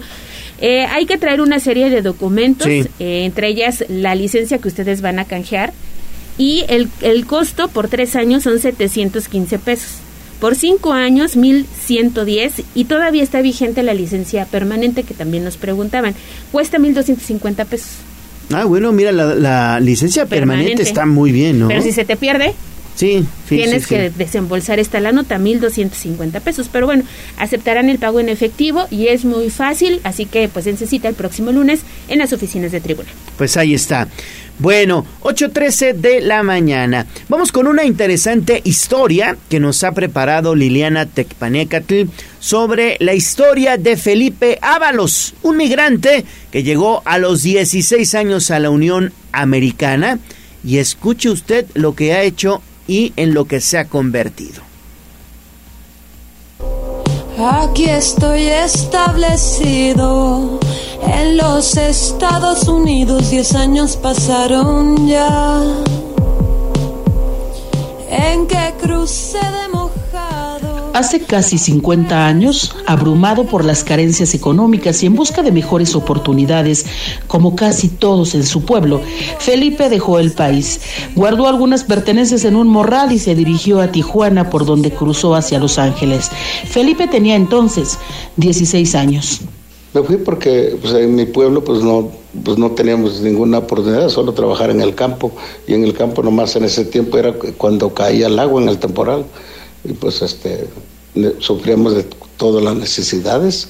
Entonces me invitó un amigo que nos fuéramos y pues me animé a mi papá, a mi mamá y, pues tuve que partir.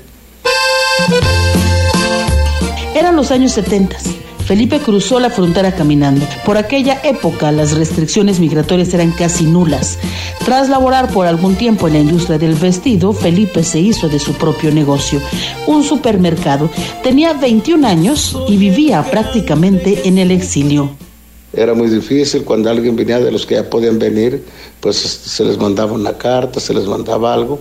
Y ya cuando pusieron el primer teléfono de caseta, de que ve que iban a hablar a las, a las tienditas, que había una sola tienda que tenía el teléfono, y pues ahí llamaba uno y yo le decía, no, pues puedes llamar a mi papá, ya pues llamo más tarde, ya cuando llamaba uno ya estaban ahí. Sí, era, yo donde cuando llegué yo a vivir solo, éramos en un cuartito de 12 por 12, vivíamos como unos 5 ahí. Soy emigrante que sufre Felipe llegó a tener tres supermercados. Al paso de los años, cuando cada vez eran más y más los poblanos que llegaban a Los Ángeles, se dio cuenta de la necesidad de crear un vínculo entre la comunidad migrante y las autoridades en México. Fundó un club entre paisanos. Después, Melquiades Morales se volvió gobernador y con él surgió el proyecto Mi Casa es Puebla. Felipe Ábalos, a su vez, se volvió consejero de este organismo y desde hace 15 años sirve voluntariamente a los poblanos que llegan a Los Ángeles como ilegales. Y es que muchas cosas han cambiado desde su llegada a los Estados Unidos, pero en México, específicamente en Coatzingo, Puebla, de donde es originario, pareciera que todo sigue igual, sobre todo la necesidad de mejores oportunidades. La pobreza, las carencias siguen intactas. Coatzingo, la verdad, la mayoría están en, en, pues, en todos los Estados Unidos, en Los Ángeles, Nueva York, Chicago, Las Vegas, Houston, donde quiera hay paisanos. Sí, se mandan dinero, sí, sí, ayudan mucho a sus familias. Por ejemplo, sus familiares ya están de grandes de edad, pero plus ellos se preocupan por ellos y les mandan para que se vayan, vayan manteniendo. Felipe reside en Los Ángeles, pero viaja a México unas cuatro veces al año. Aún así, no tiene intenciones de volver a Coatzingo. En los Estados Unidos tiene hijos y nietos, pero sobre todo, como miles de poblanos, tienen lo que su país de origen les negó. Liliana Tecpanecatel Suárez, Tribuna Noticias. Texas, Chicago,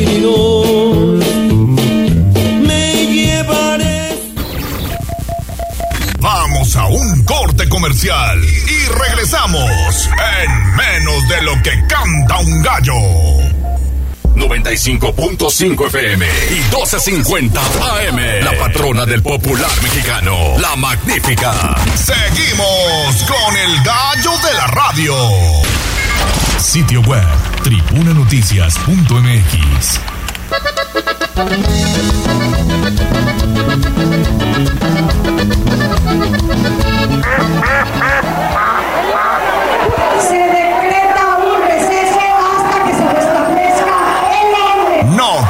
Pato.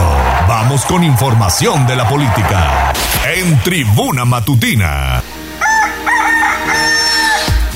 Son las 8 de la mañana con 20 minutos. Vamos entonces con información de la política. Ya está por aquí el diputado federal Mario Riestra. Mi estimado Mario, qué gusto saludarte. Buen día. El gustazo es mío, muchas gracias, querido Leo. Ale, gracias. Buenos días, diputado. Oye, pues está intensa, digamos, la, el análisis, eh, un poquito de discusión en torno a la reforma electoral que ha propuesto el gobierno federal y que eh, de alguna manera ustedes como oposición han eh, eh, pues evidenciado, digamos, varias eh, inconsistencias que tiene esta reforma, ¿no? Mira, déjame hacer un comentario de contexto. Eh, ayer circuló la mayoría de Morena el dictamen de presupuesto de egresos de la Federación 2023. Sí. Y es curioso cómo no tocan ni con el pétalo de un recorte al Poder Ejecutivo, pero le quitan 6.400 millones de pesos a los órganos autónomos. ¿Qué, ¿A qué voy? Las autonomías les incomodan. El pensamiento crítico independiente es algo que no le gusta al gobierno federal. Y por eso eh, al INE lo quieren controlar. En la propuesta de presupuesto para el año que entra le quitan 4.400 millones de pesos al INE, pero eso sí, a la Comisión Nacional de Derechos Humanos, a la dócil y mansa Comisión Nacional de Derechos Humanos que le está haciendo el trabajo al gobierno federal, a ellos sí les respetan el presupuesto íntegro. Entonces, ¿qué hay detrás de la reforma electoral? Un ánimo de control. No buscan austeridad, eso es mentira. Eh, lo que quieren ahorrar a través de la reforma electoral lo podrían ahorrar en un día. Simplemente, por ejemplo, dejando de construir y de remodelar estadios de béisbol, ¿no? Eh, yo hice una solicitud de información y nos enteramos que el gobierno federal en lo que va de este sexenio ha gastado más de 4.500 millones de pesos en remodelaciones y construcciones de estadios de béisbol. Si quisiéramos, por ejemplo, ahorrar más, las pérdidas de la CFE equivalen en un solo año a más de 80 mil millones de pesos. Ahí podríamos realmente generar ahorros, haciendo más eficiente a esta industria del Estado. Entonces, no buscan austeridad, buscan realmente control. Entonces, esa es una primera crítica a la reforma electoral, porque el árbitro tiene que ser un árbitro imparcial. A veces nos da la razón y a veces no, pero precisamente se trata de una institución que le ha permitido tanto al PAN como al PRI y ahora a Morena ganar elecciones y ser gobierno, y eso creo que es la prueba de que hacen bien su trabajo. Segundo argumento, eh, cuando discutimos la reforma a la Guardia Nacional, Morena señalaba insistentemente como uno de sus principales eh, argumentos la popularidad de las Fuerzas Armadas y decían es que nuestro ejército es una de las instituciones mejores evaluadas. Pues que creen que el INE también es una de las instituciones mejores evaluadas. Según todas las encuestas tiene más del 65-70% de aprobación. La gente lo ve bien, lo ve confiable, lo ve como una institución no solo eficaz, sino una institución que les genera y les transmite con confianza. Entonces, con ese mismo argumento nosotros les decimos, si las cosas funcionan bien, si la gente lo reconoce, ¿por qué quieren desaparecer al INE? Porque la propuesta del presidente de la República señala que va a desaparecer este instituto. Y yo creo que eso sería contradictorio, pero nocivo. Un tercer argumento. La propuesta de Morena plantea que todos los legisladores, los diputados, sean plurinominales. Y yo eso lo veo muy grave.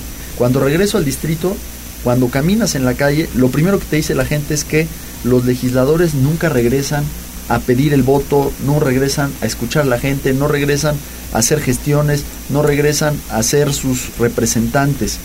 Eso sucede aún cuando van a pedir el voto a un distrito en particular. Imagínense cómo estaría la relación elector-representante si no hubiera distritos, si no votáramos por personas y votáramos por listas, menos regresarían los legisladores. Entonces yo creo que perderíamos esa vinculación porque no habría ni a dónde regresar ni a quién reclamarle.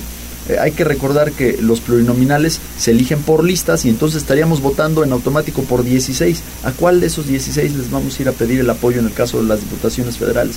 Entonces yo sí veo muy grave el que quieran desaparecer los diputados de mayoría y convertir a todos los legisladores como legisladores plurinominales. Esos para mí serían algunos de los eh, argumentos más graves y parece que quieren meterle fast track. Parece que la semana que entra, después de que terminemos la discusión y aprobación del presupuesto de egresos de la Federación, Morena va a querer ya acelerar el proceso de dictaminación de esta reforma electoral, pero eh, pues nosotros como partidos de oposición refrendamos nuestra posición, es muy clara, ni un paso atrás en la defensa del INE, creo que esa es nuestra principal garantía de nuestra democracia. Y no hay democracia, más bien la, la, la democracia más cara es la que no existe, entonces hay que defender nuestro sistema, que imperfecto probablemente, pero sigue siendo un modelo a nivel internacional como una institución que funciona y funciona bastante bien. Y justo hablando de eso, el líder de la bancada de Morena en San Lázaro, pues acaba de decir que la reforma estará lista la primera semana de diciembre, pero además está pidiendo el apoyo del resto de los partidos políticos para apoyar una propuesta del presidente Andrés Manuel López Obrador. ¿Qué panorama prevés? Digo, ahora dices que la, la oposición va con un no, pero pues se han visto pues algunas situaciones en el Principalmente en el pleno, ¿no? con el PRI, ¿eh? Sí. Así es. Pues mira, eh, nuestra posición como PAN, incluso el PRD y MC es muy contundente. Nada que lastime a nuestras instituciones electorales. Eh, y en el caso del PRI, yo la verdad es que más allá de, de los pronunciamientos institucionales, he platicado con muchos legisladores.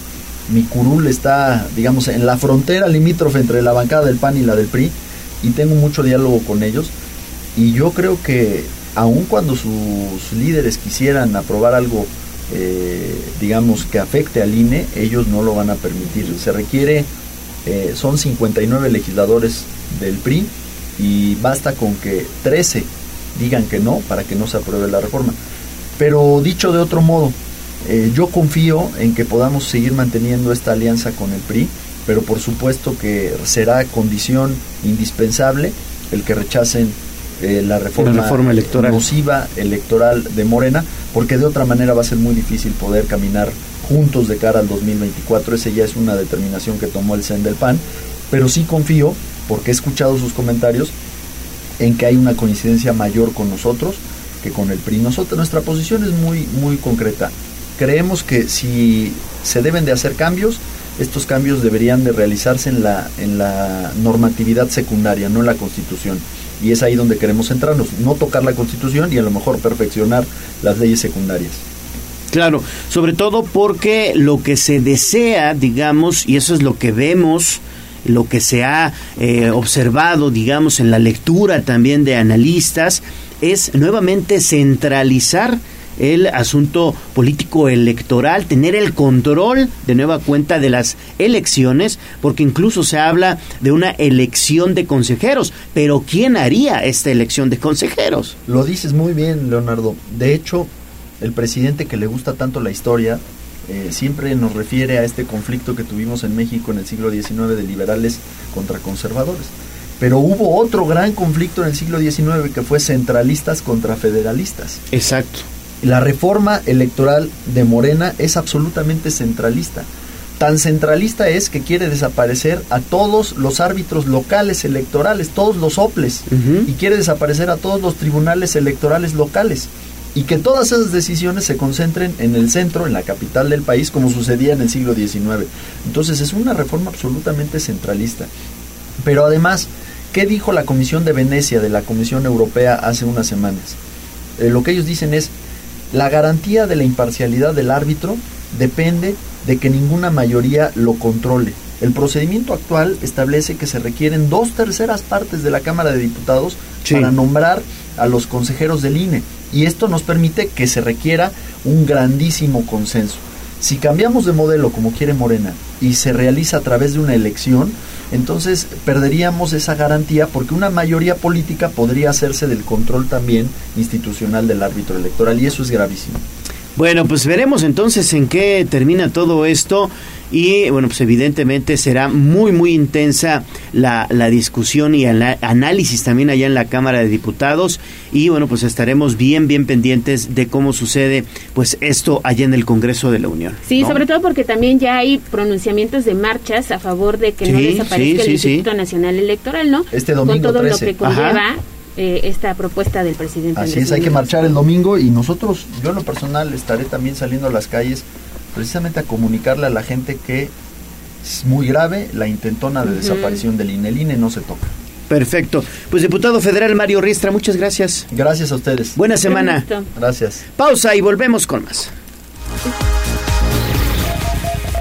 Vamos a un corte comercial y regresamos en menos de lo que canta un gallo.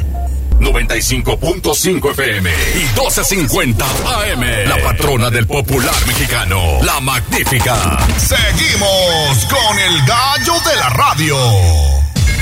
Twitter, arroba tribuna vigila.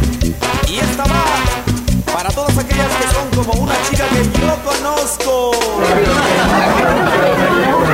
El Corral. La entrevista sin tapujos. En tribuna matutina. 8 de la mañana con 32 minutos. Estamos de vuelta en Tribuna Matutina y es un gusto saludar en esta mesa de trabajo a la presidenta del Instituto Electoral del Estado, Blanca Cruz. Presidenta, ¿cómo está? Qué gusto saludarte. Buenos días. Muy buen día, muchas gracias por recibirnos y saludo con agrado a su auditorio. Muy amables. Oye, pues acabas de llegar a, tomar, digamos, posesión de, de, la consejería allá en el Instituto Electoral del Estado. ¿Cómo te sientes? Platícanos un poquito cuáles son, digamos, de, de bote pronto el primer análisis que tienes de este organismo y qué viene para un futuro. Claro que sí, pues sí, efectivamente, a partir del 3 de noviembre estamos ahí ya en el Instituto Electoral del Estado. Pues te comento, la verdad es que es un, un, instituto que tiene una estructura muy sólida, que por supuesto tendrá áreas de mejora, pero que creo que tenemos una base sólida de dónde partir. ¿Qué sigue? Pues poner todo el empeño para analizar eh, los proyectos, las propias normativas internas, todos eh, los lineamientos, los criterios que el instituto tiene que elaborar de cara al proceso que parece lejano, pero que en un año ya estaremos hablando de él en 2023. Sí, sí, sí, prácticamente ya en septiembre de 2023 inicia el proceso electoral y es la primera vez que hay una presidenta del instituto, ¿no? Así es, antes había habido dos mujeres ocupando el cargo de manera provisional, pero esta es la primera ocasión que de manera, en una, digamos, complemento de siete años, completo el cargo, estará una mujer al frente del instituto. ¿Y qué significa para ti, Blanca, eh, llegar a esta posición, a estos espacios de poder, como se les dice actualmente? Porque detrás de una vienen las demás, ¿no? Hoy tenemos una titular en el Tribunal Superior de Justicia, también mujer, y cada vez vemos más la participación de las mujeres, no, no solamente en la vida política, en la vida empresarial y en otras en otros ámbitos, ¿no? de la sociedad. Pero ¿qué significa Así es, pues primero, por supuesto, el entusiasmo, ¿no? Y el gran compromiso que tenemos justamente las mujeres que estamos llegando a estos espacios de ir y de seguir abriendo brecha para las que vienen detrás, como bien tú lo apuntas. La verdad es que a partir de 2014 que el, paridad, que el principio de paridad llega a nivel constitucional, las reglas jurídicas han funcionado, han abonado para que nosotros podamos transitar como mujeres a estas posiciones, pero también nos hemos preparado mucho, hemos hecho méritos suficientes para estar y para estar al frente de instituciones tan importantes como las que tú ya apuntas, el tribunal, rectorías de universidades, ¿no? Tribunal Superior de Justicia del Estado también ya hay una mujer y pues ahora en el Instituto Electoral. Entonces es una enorme responsabilidad por supuesto, para seguir abriendo camino y demostrar que las mujeres lo podemos hacer y lo podemos hacer bien. Oye, y tienes enfrente una labor titánica con miras al inicio precisamente del proceso electoral por todo lo que conlleva una elección de esa naturaleza muy amplia y eh, demostrar que los organismos eh, públicos electorales locales pues evidentemente son necesarios, ¿no? Así es, claro, la encomienda no es fácil. La verdad es que vamos a estar hablando nuevamente de la elección más grande de la historia del país porque nuevamente va a ser concurrente en nuestro estado. Tendremos renovación de tres cargos. Vamos a ir eh, de la mano con el Instituto Nacional Electoral, con la renovación también de los tres cargos federales y nuevamente va a ser la elección más grande de la que este país haya tenido memoria y por supuesto en la entidad, ¿no? De manera concurrente ese día de la jornada nos darán a cada uno de los electores seis boletas con seis decisiones que tendremos que tomar de la manera más responsable e informada posible. Y además venimos de un proceso en el que han desaparecido también partidos políticos, que eso también hay que decirlo es destacable en esta labor que ha tenido el instituto, ¿no? Así es, sí, por supuesto. Los partidos políticos, pues por ley, tienen que llegar al 3% de la votación en cada una de estas elecciones. Si no se cumple ese umbral, pues se tendrán que desaparecer, que es el caso ya de un partido político de con registro local en nuestro estado, que es el último que del que vamos a estar hablando, donde todavía el proceso de liquidación está por concluir.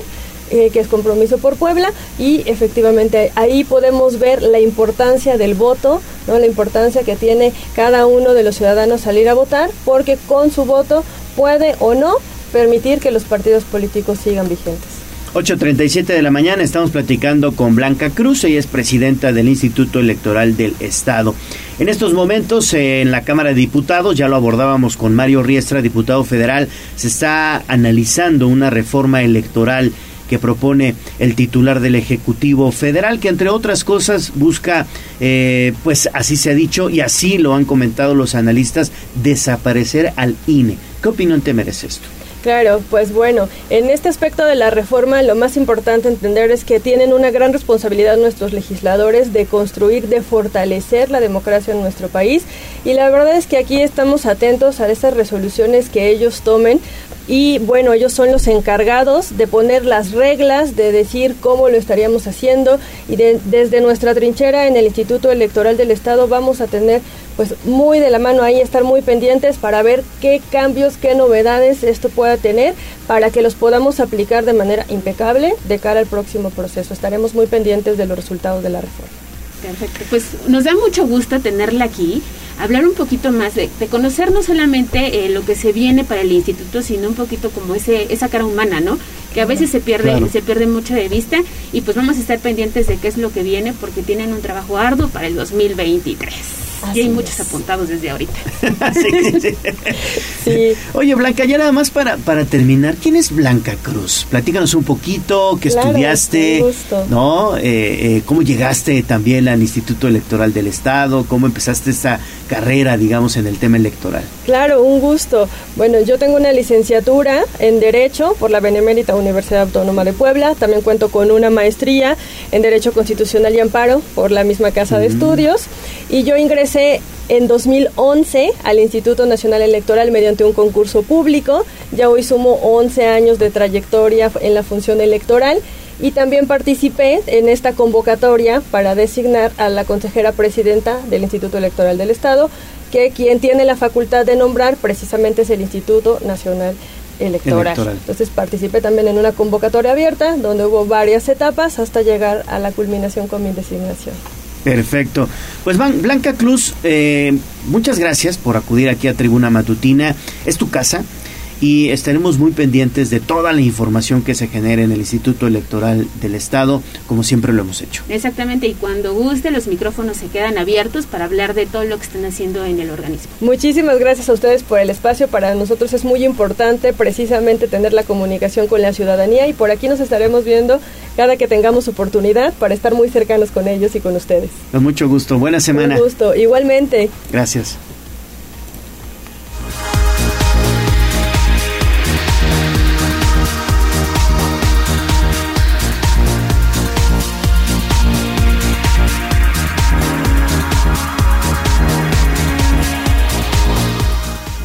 20 minutos antes de las 9 de la mañana. Hoy es el Día Mundial sin Wi-Fi. A ver, platícanos de qué se trata, mi estimada Andrea Lezama. Según datos de la Federación Ambientalista Internacional, declaró el 8 de noviembre como el Día Mundial sin Wi-Fi. Esto con el objetivo de visibilizar los riesgos más comunes a los cuales están expuestas millones de personas es importante conocer aquellas consecuencias que pueden tener, pues se ha considerado una contaminación silenciosa y un tóxico ambiental avalado por 139 estudios. Aunque hoy en día el Wi-Fi se ha vuelto indispensable para todas las personas, este puede tener muchas controversias. Entre las más preocupantes son los daños en la salud, pues este tipo de radiaciones pueden generar tumores y daños irreversibles en el cerebro, malformaciones, fetales, abortos, crecimiento anormal de los huesos, hiperactividad, infertilidad, cansancio, irritabilidad, insomnio, etc. Algunas de las recomendaciones son colocar el punto de acceso Wi-Fi al menos a un metro de los lugares donde permanezcan durante más tiempo como la cama, el sofá, zona de juegos, y asimismo apagar el router antes de ir a la cama o cuando no esté en uso, porque incluso cuando no se utilice el aparato envía señales. ¿Y tú, cuánto tiempo pasas en los dispositivos electrónicos y el Wi-Fi? Para Tribuna Vigila, Andrea Lezama.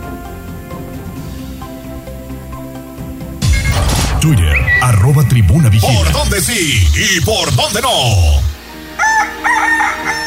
8 de la mañana con 42 minutos. Hacemos enlace con David Becerra porque está desde la escuela primaria Miguel Hidalgo en la zona de Cuautlancingo. Los padres están molestos, David. Cuéntanos. Así es, Ale, pues estamos justamente en esta primaria, como comentas, y es que es el quinto B que muestra eh, pues los problemas. Dame un segundo porque vamos a entrevistar a precisamente una de las mamás eh, involucradas en esta situación, que nos va a comentar un poquito eh, pues lo que se ha vivido en este lugar y el y desde hace cuánto tiempo eh, pues están viviendo esta situación. Cuéntanos, por favor.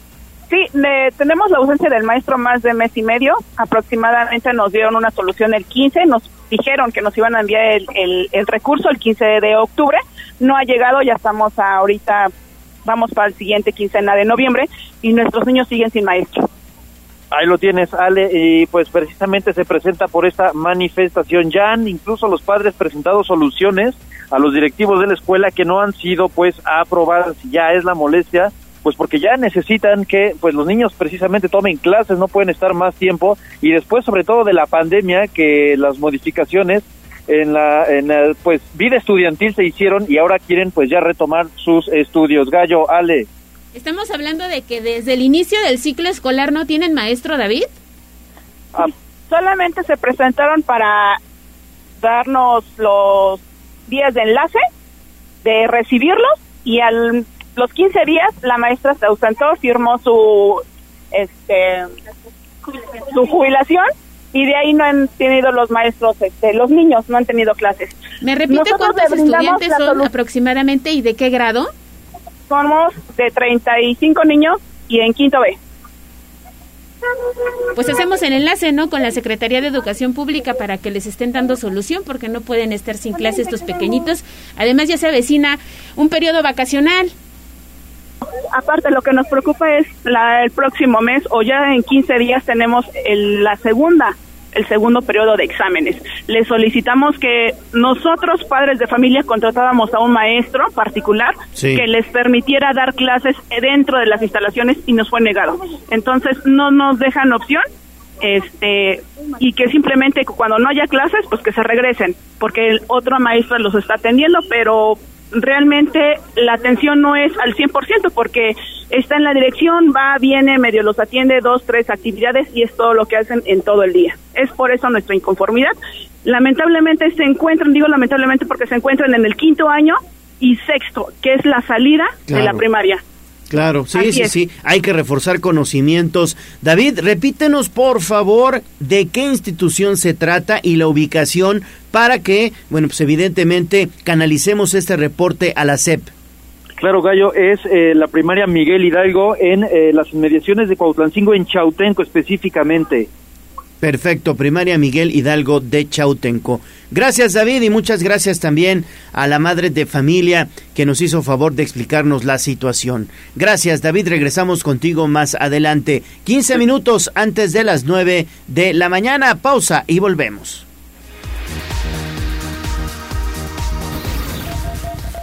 Vamos a un corte comercial y regresamos en menos de lo que canta un gallo.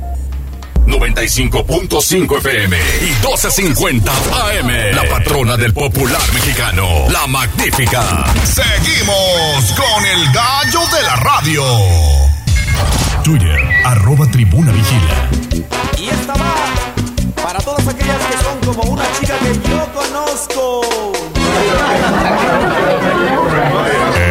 Corral. La entrevista sin tapujos. En tribuna matutina.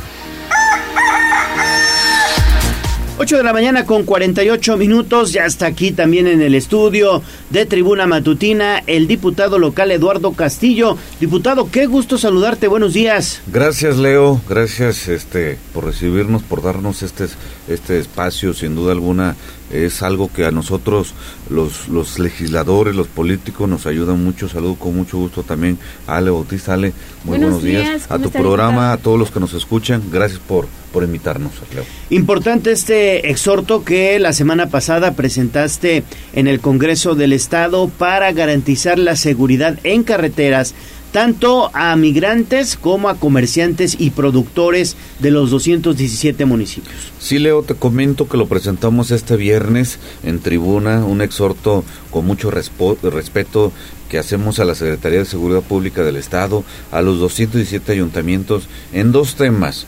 Primero, vienen la, la época de Sembrina, vienen muchos paisanos de regreso a, a pasar las, las fiestas navideñas con sus familias y co- con, mucho esfuerzo regresan, traen algo, traen algo, los regalitos, que muchos de allá de Estados Unidos no saben lo que cuesta ganarlo o comprarlo cuando aquí en eh, México lo valoramos mucho las familias que nos traen un detalle Claro. y que están sufriendo en las carreteras eh, robos. Hice este exhorto para que también la Guardia Nacional los apoye, la Secretaría de Seguridad Pública y sin duda a los ayuntamientos se les brinde atenciones a ellas y a ellos que vienen a, a pasar estos momentos tan bonitos, tan especiales con sus familias que es algo muy bonito. Y el otro exhorto fue presentado también para prevenir el robo eh, de, en carreteras a todos los que eh, comercian, llevan, trasladan de sus pueblos, de sus lugares de inicio, mercancías. Mercancías hablo en general, productos que se dedican como legumbres, verduras, todo lo que se siembra, todo lo que se cosecha, pues hay plazas regionales, hay centros comerciales, hay ciudades donde los productores, los campesinos sacan a vender sus productos y, ¿qué creen? Les están robando la mercancía. Pero algo más allá delicado también, me a mí me han dicho los productores, no es un tema de invento, me han dicho, aparte de que nos roban nuestros productos, nos están robando también el vehículo, nos están bajando, nos amagan a, la- a la hora del día en luz, luz de día, nos amagan, nos dejan tirados y todo lo que hemos sembrado, todo lo que gastamos en este producto, en esta bendición de esta cosecha, nos los están robando, diputado. Hay que hacer algo. Y lo único que hicimos, que a mí me corresponde es eh, pues hacerle un exhorto a la Secretaría de Seguridad Pública, a los ayuntamientos, para que se les pueda brindar las atenciones del traslado de sus mercancías, Claro. porque toda la región mixteca, la zona de Izúcar de Matamoros, de Chautla, Jolalpan, Izcamilpa, este, la zona de Acatlán de Osorio, Petlalcingo, Chila, Coaxingo, Coayuca, mi pueblo, la zona de Tepeji de Rodríguez, que es Izcaquisla, Izcaquisla, Tepeji, toda esta zona que se dedican a producir, y la zona de la laguna, que es Patlán, Aguatlán, toda esta zona se dedican a comercializar productos de lo que nosotros comemos en la ciudad, como es la verdura y están sufriendo este daño material, material muy irreversible que ya no regresa a la economía, a nuestros pueblos y a las familias, que es lo más delicado, Leo Alejandra. Sí, y regresando al tema de los migrantes, este diputado, hoy son unas fechas especiales, venimos de una pandemia también, lo que ha complicado la situación laboral de quienes se van a ganar el sustento al otro lado, como se le conoce coloquialmente. Y no sé desde eh, qué reportes te han dado, en, en qué tramos eh, del país o incluso de Puebla están ocurriendo estos hechos delictivos. En nuestra región, yo voy a hablarles por mi región, la Ajá. Mixteca Poblana. Nosotros tenemos dos paraderos muy, do- muy delicados. Uno es Las Palomas. En Izúcar, En ¿no? Izúcar, eh, eh, esto es en pasando, Izúcar, ajá. si es, a ver, vamos Pasando. a verlo. En Izúcar de Matamoros hay dos paraderos. Sí. Donde te cruzas para Chautla y donde te cruzas para Jolalpan. Es correcto. Que son cruces delicados, ¿eh? Ya en las noches, en las madrugadas o en el día. Simple y sencillamente el malora, el, male- el malhechor ve muy claro quién es migrante. Pues quiénes somos migrantes. Los migrantes vienen con, con camionetas con placas de Estados Unidos. Claro. Y ya nada más los vienen cazando. Los identifican. Los identifican y en esa zona de soledad es cuando atracan a mis paisanos. Y la otra zona es pasando del puerto Tres Gatos, como le decimos nosotros, de Izúcar de Matamoros, que es muy complicado, y la otra es llegando a Las Palomas. Llegando a Las Palomas, que es el cruce Acatlán de Osorio, eh, este, Piastla, Chinantla, Tulcingo. Ese es el otro cruce, el cruce complicado donde los paisanos nos han pedido y es muy fácil detectarlo. Ya les dije, con las placas que vienen los paisanos migrantes de Estados Unidos, con eso ya los están vigilando. Pareciera que ya los empiezan a esperar, ya hasta saben en qué momento bajan los, los paisanos Claro. migrantes. Y ese es el llamado. Sí, y que la hago. policía estatal se puede coordinar con las policías municipales, ¿no? No necesariamente todo tiene que hacer el Estado, pero también las policías municipales hay que poner del- de su parte, ¿no? La estatal, la policía, eh, policía estatal en coordinación con los, los municipales debe existir esa coordinación. Nosotros desde el legislativo hacemos este llamado porque es lo que podemos hacer. El legislativo hace leyes, reformas, hace exhortos, puntos de acuerdo. Y esta es mi actividad que yo tengo que hacerle, pues de algo soy, vengo de familia migrante y de familia productora también. Claro. Yo siembro, yo siembro como campesino, les puedo decir, muy independiente de la actividad legislativa, pero yo siembro este el, el- el- el maíz. Ahorita estamos sembrando y eh, para que en diciembre, enero estemos cosechando elote. Y algo que está pasando es que también sufrimos las pérdidas.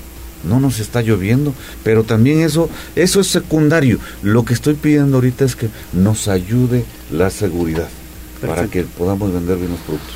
Muy bien, pues ahí está hecho el llamado diputado Eduardo Castillo y eh, pues ese el exhorto que también se hace desde los medios de información, que también es muy importante el papel que representamos. Gracias, diputado. Gracias Tribuna Noticias, gracias a ti Leo, gracias Alejandra, gracias a tu programa, porque ustedes nos dan voz, nos dan voz. Hay que reconocerles a los medios y a los medios, siempre todos ustedes son buenos. Gracias a ustedes y excelente lunes, inicio de semana. Gracias, Muchas gracias. Buena semana, ¿eh? Gracias. Cinco minutos antes de las nueve de la mañana. Vámonos con los horóscopos, porque hoy es lunes. ¿Qué nos, des- qué nos deparan los astros, mi estimado Abraham Merino?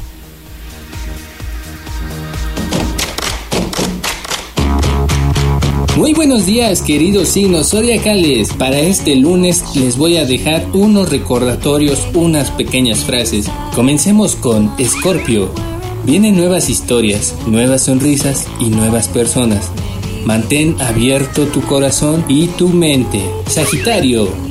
La vida te dará todo lo que creas merecer. Es por ello, Sagitario, que debes de mantener tus estándares muy altos. No te limites contigo mismo. Capricornio, recuerda que puedes lograr lo que te propongas si tienes el valor para luchar por ello. Acuario, existen muchos caminos para lograr el éxito. No te preocupes si te has topado con uno lleno de baches. Continúa avanzando y aprendiendo de las caídas. Piscis, la mejor manera de olvidar las malas cosas de la vida es aprender a recordar las cosas buenas. No te quedes empeñado en aquellas cosas malas que te suceden. Recuerda que siempre habrá más cosas buenas. Aries, la vida no es esperar a que pase la tormenta. Es aprender a bailar bajo la lluvia. Vive intensamente, Aries, y asume las responsabilidades de tus circunstancias. Tauro, no importa lo que decidas, lo que importa es que te haga feliz. No te dejes llevar por los malos comentarios que te critican. Si a ti te hace feliz algo, hazlo. Cáncer. Recuerda, cáncer, que las cosas buenas toman su tiempo. Ya sabes lo que dicen por ahí, lo que fácil llega, fácil se va. Géminis. Recuerda, Géminis, cuando algo malo te suceda, recuerda que tienes tres opciones. Dejar que te marque, dejar que te destruya o dejar que te fortalezca. Tú decides. Leo, valora a aquellos que te dan su amor. Aprende a valorar a las personas que te quieren, no a las que tú quieres.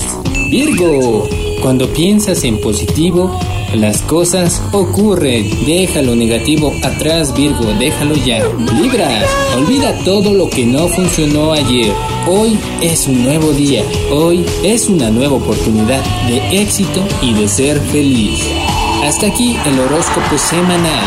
Soy Abraham Merino. Hasta la próxima. Bueno, pues ahí está, eso nos deparan los astros. Y ya nos estamos despidiendo, Ale Bautista, pero hablábamos de un conflicto escolar en Chautenco, en Cuautlancingo. Hay otro que nos está llegando información y también videos en Huejotzingo. Así es, porque están bloqueando los accesos al tecnológico que se ubica en esta región, docentes y personal administrativo que se manifiesta por presuntas irregularidades de la rectoría. Aquí, fíjate, participan eh, pues los, ma- los docentes, los maestros y el personal que trabaja en este plantel educativo y suponemos que por eso tampoco habrá Sí, clases, ¿no? Quieren, quieren, quieren que renuevan al rector de la Universidad Tecnológica de Y es Huejotzingo. muy común en esta zona, ¿eh? Sí. que siempre se tengan conflictos con, con la cabeza y en este caso con la rectoría. Y bueno, pues a eso hay que sumarle esta manifestación de la que ya nos daba cuenta David, que sucede también en Cuautlan 5. Perfecto, pues ahí está estos dos eh, temas que, bueno, pues ahora tendrá que atender la Secretaría de Educación Pública. Nos tenemos que ir, gracias a Aura Mones en la operación técnica, Abraham Merino pendiente en la producción, también Jazz Guevara en las redes sociales, Ale Bautista, nos vamos. Nos vamos, pero mañana tenemos una cita en punto de las 6 de la mañana, así que quédese con la programación de la magnífica 95.5 de FM.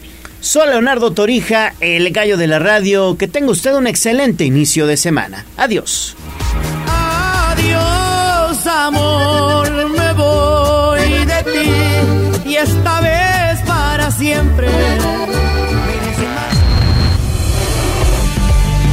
Aquí terminamos Tribuna Matutina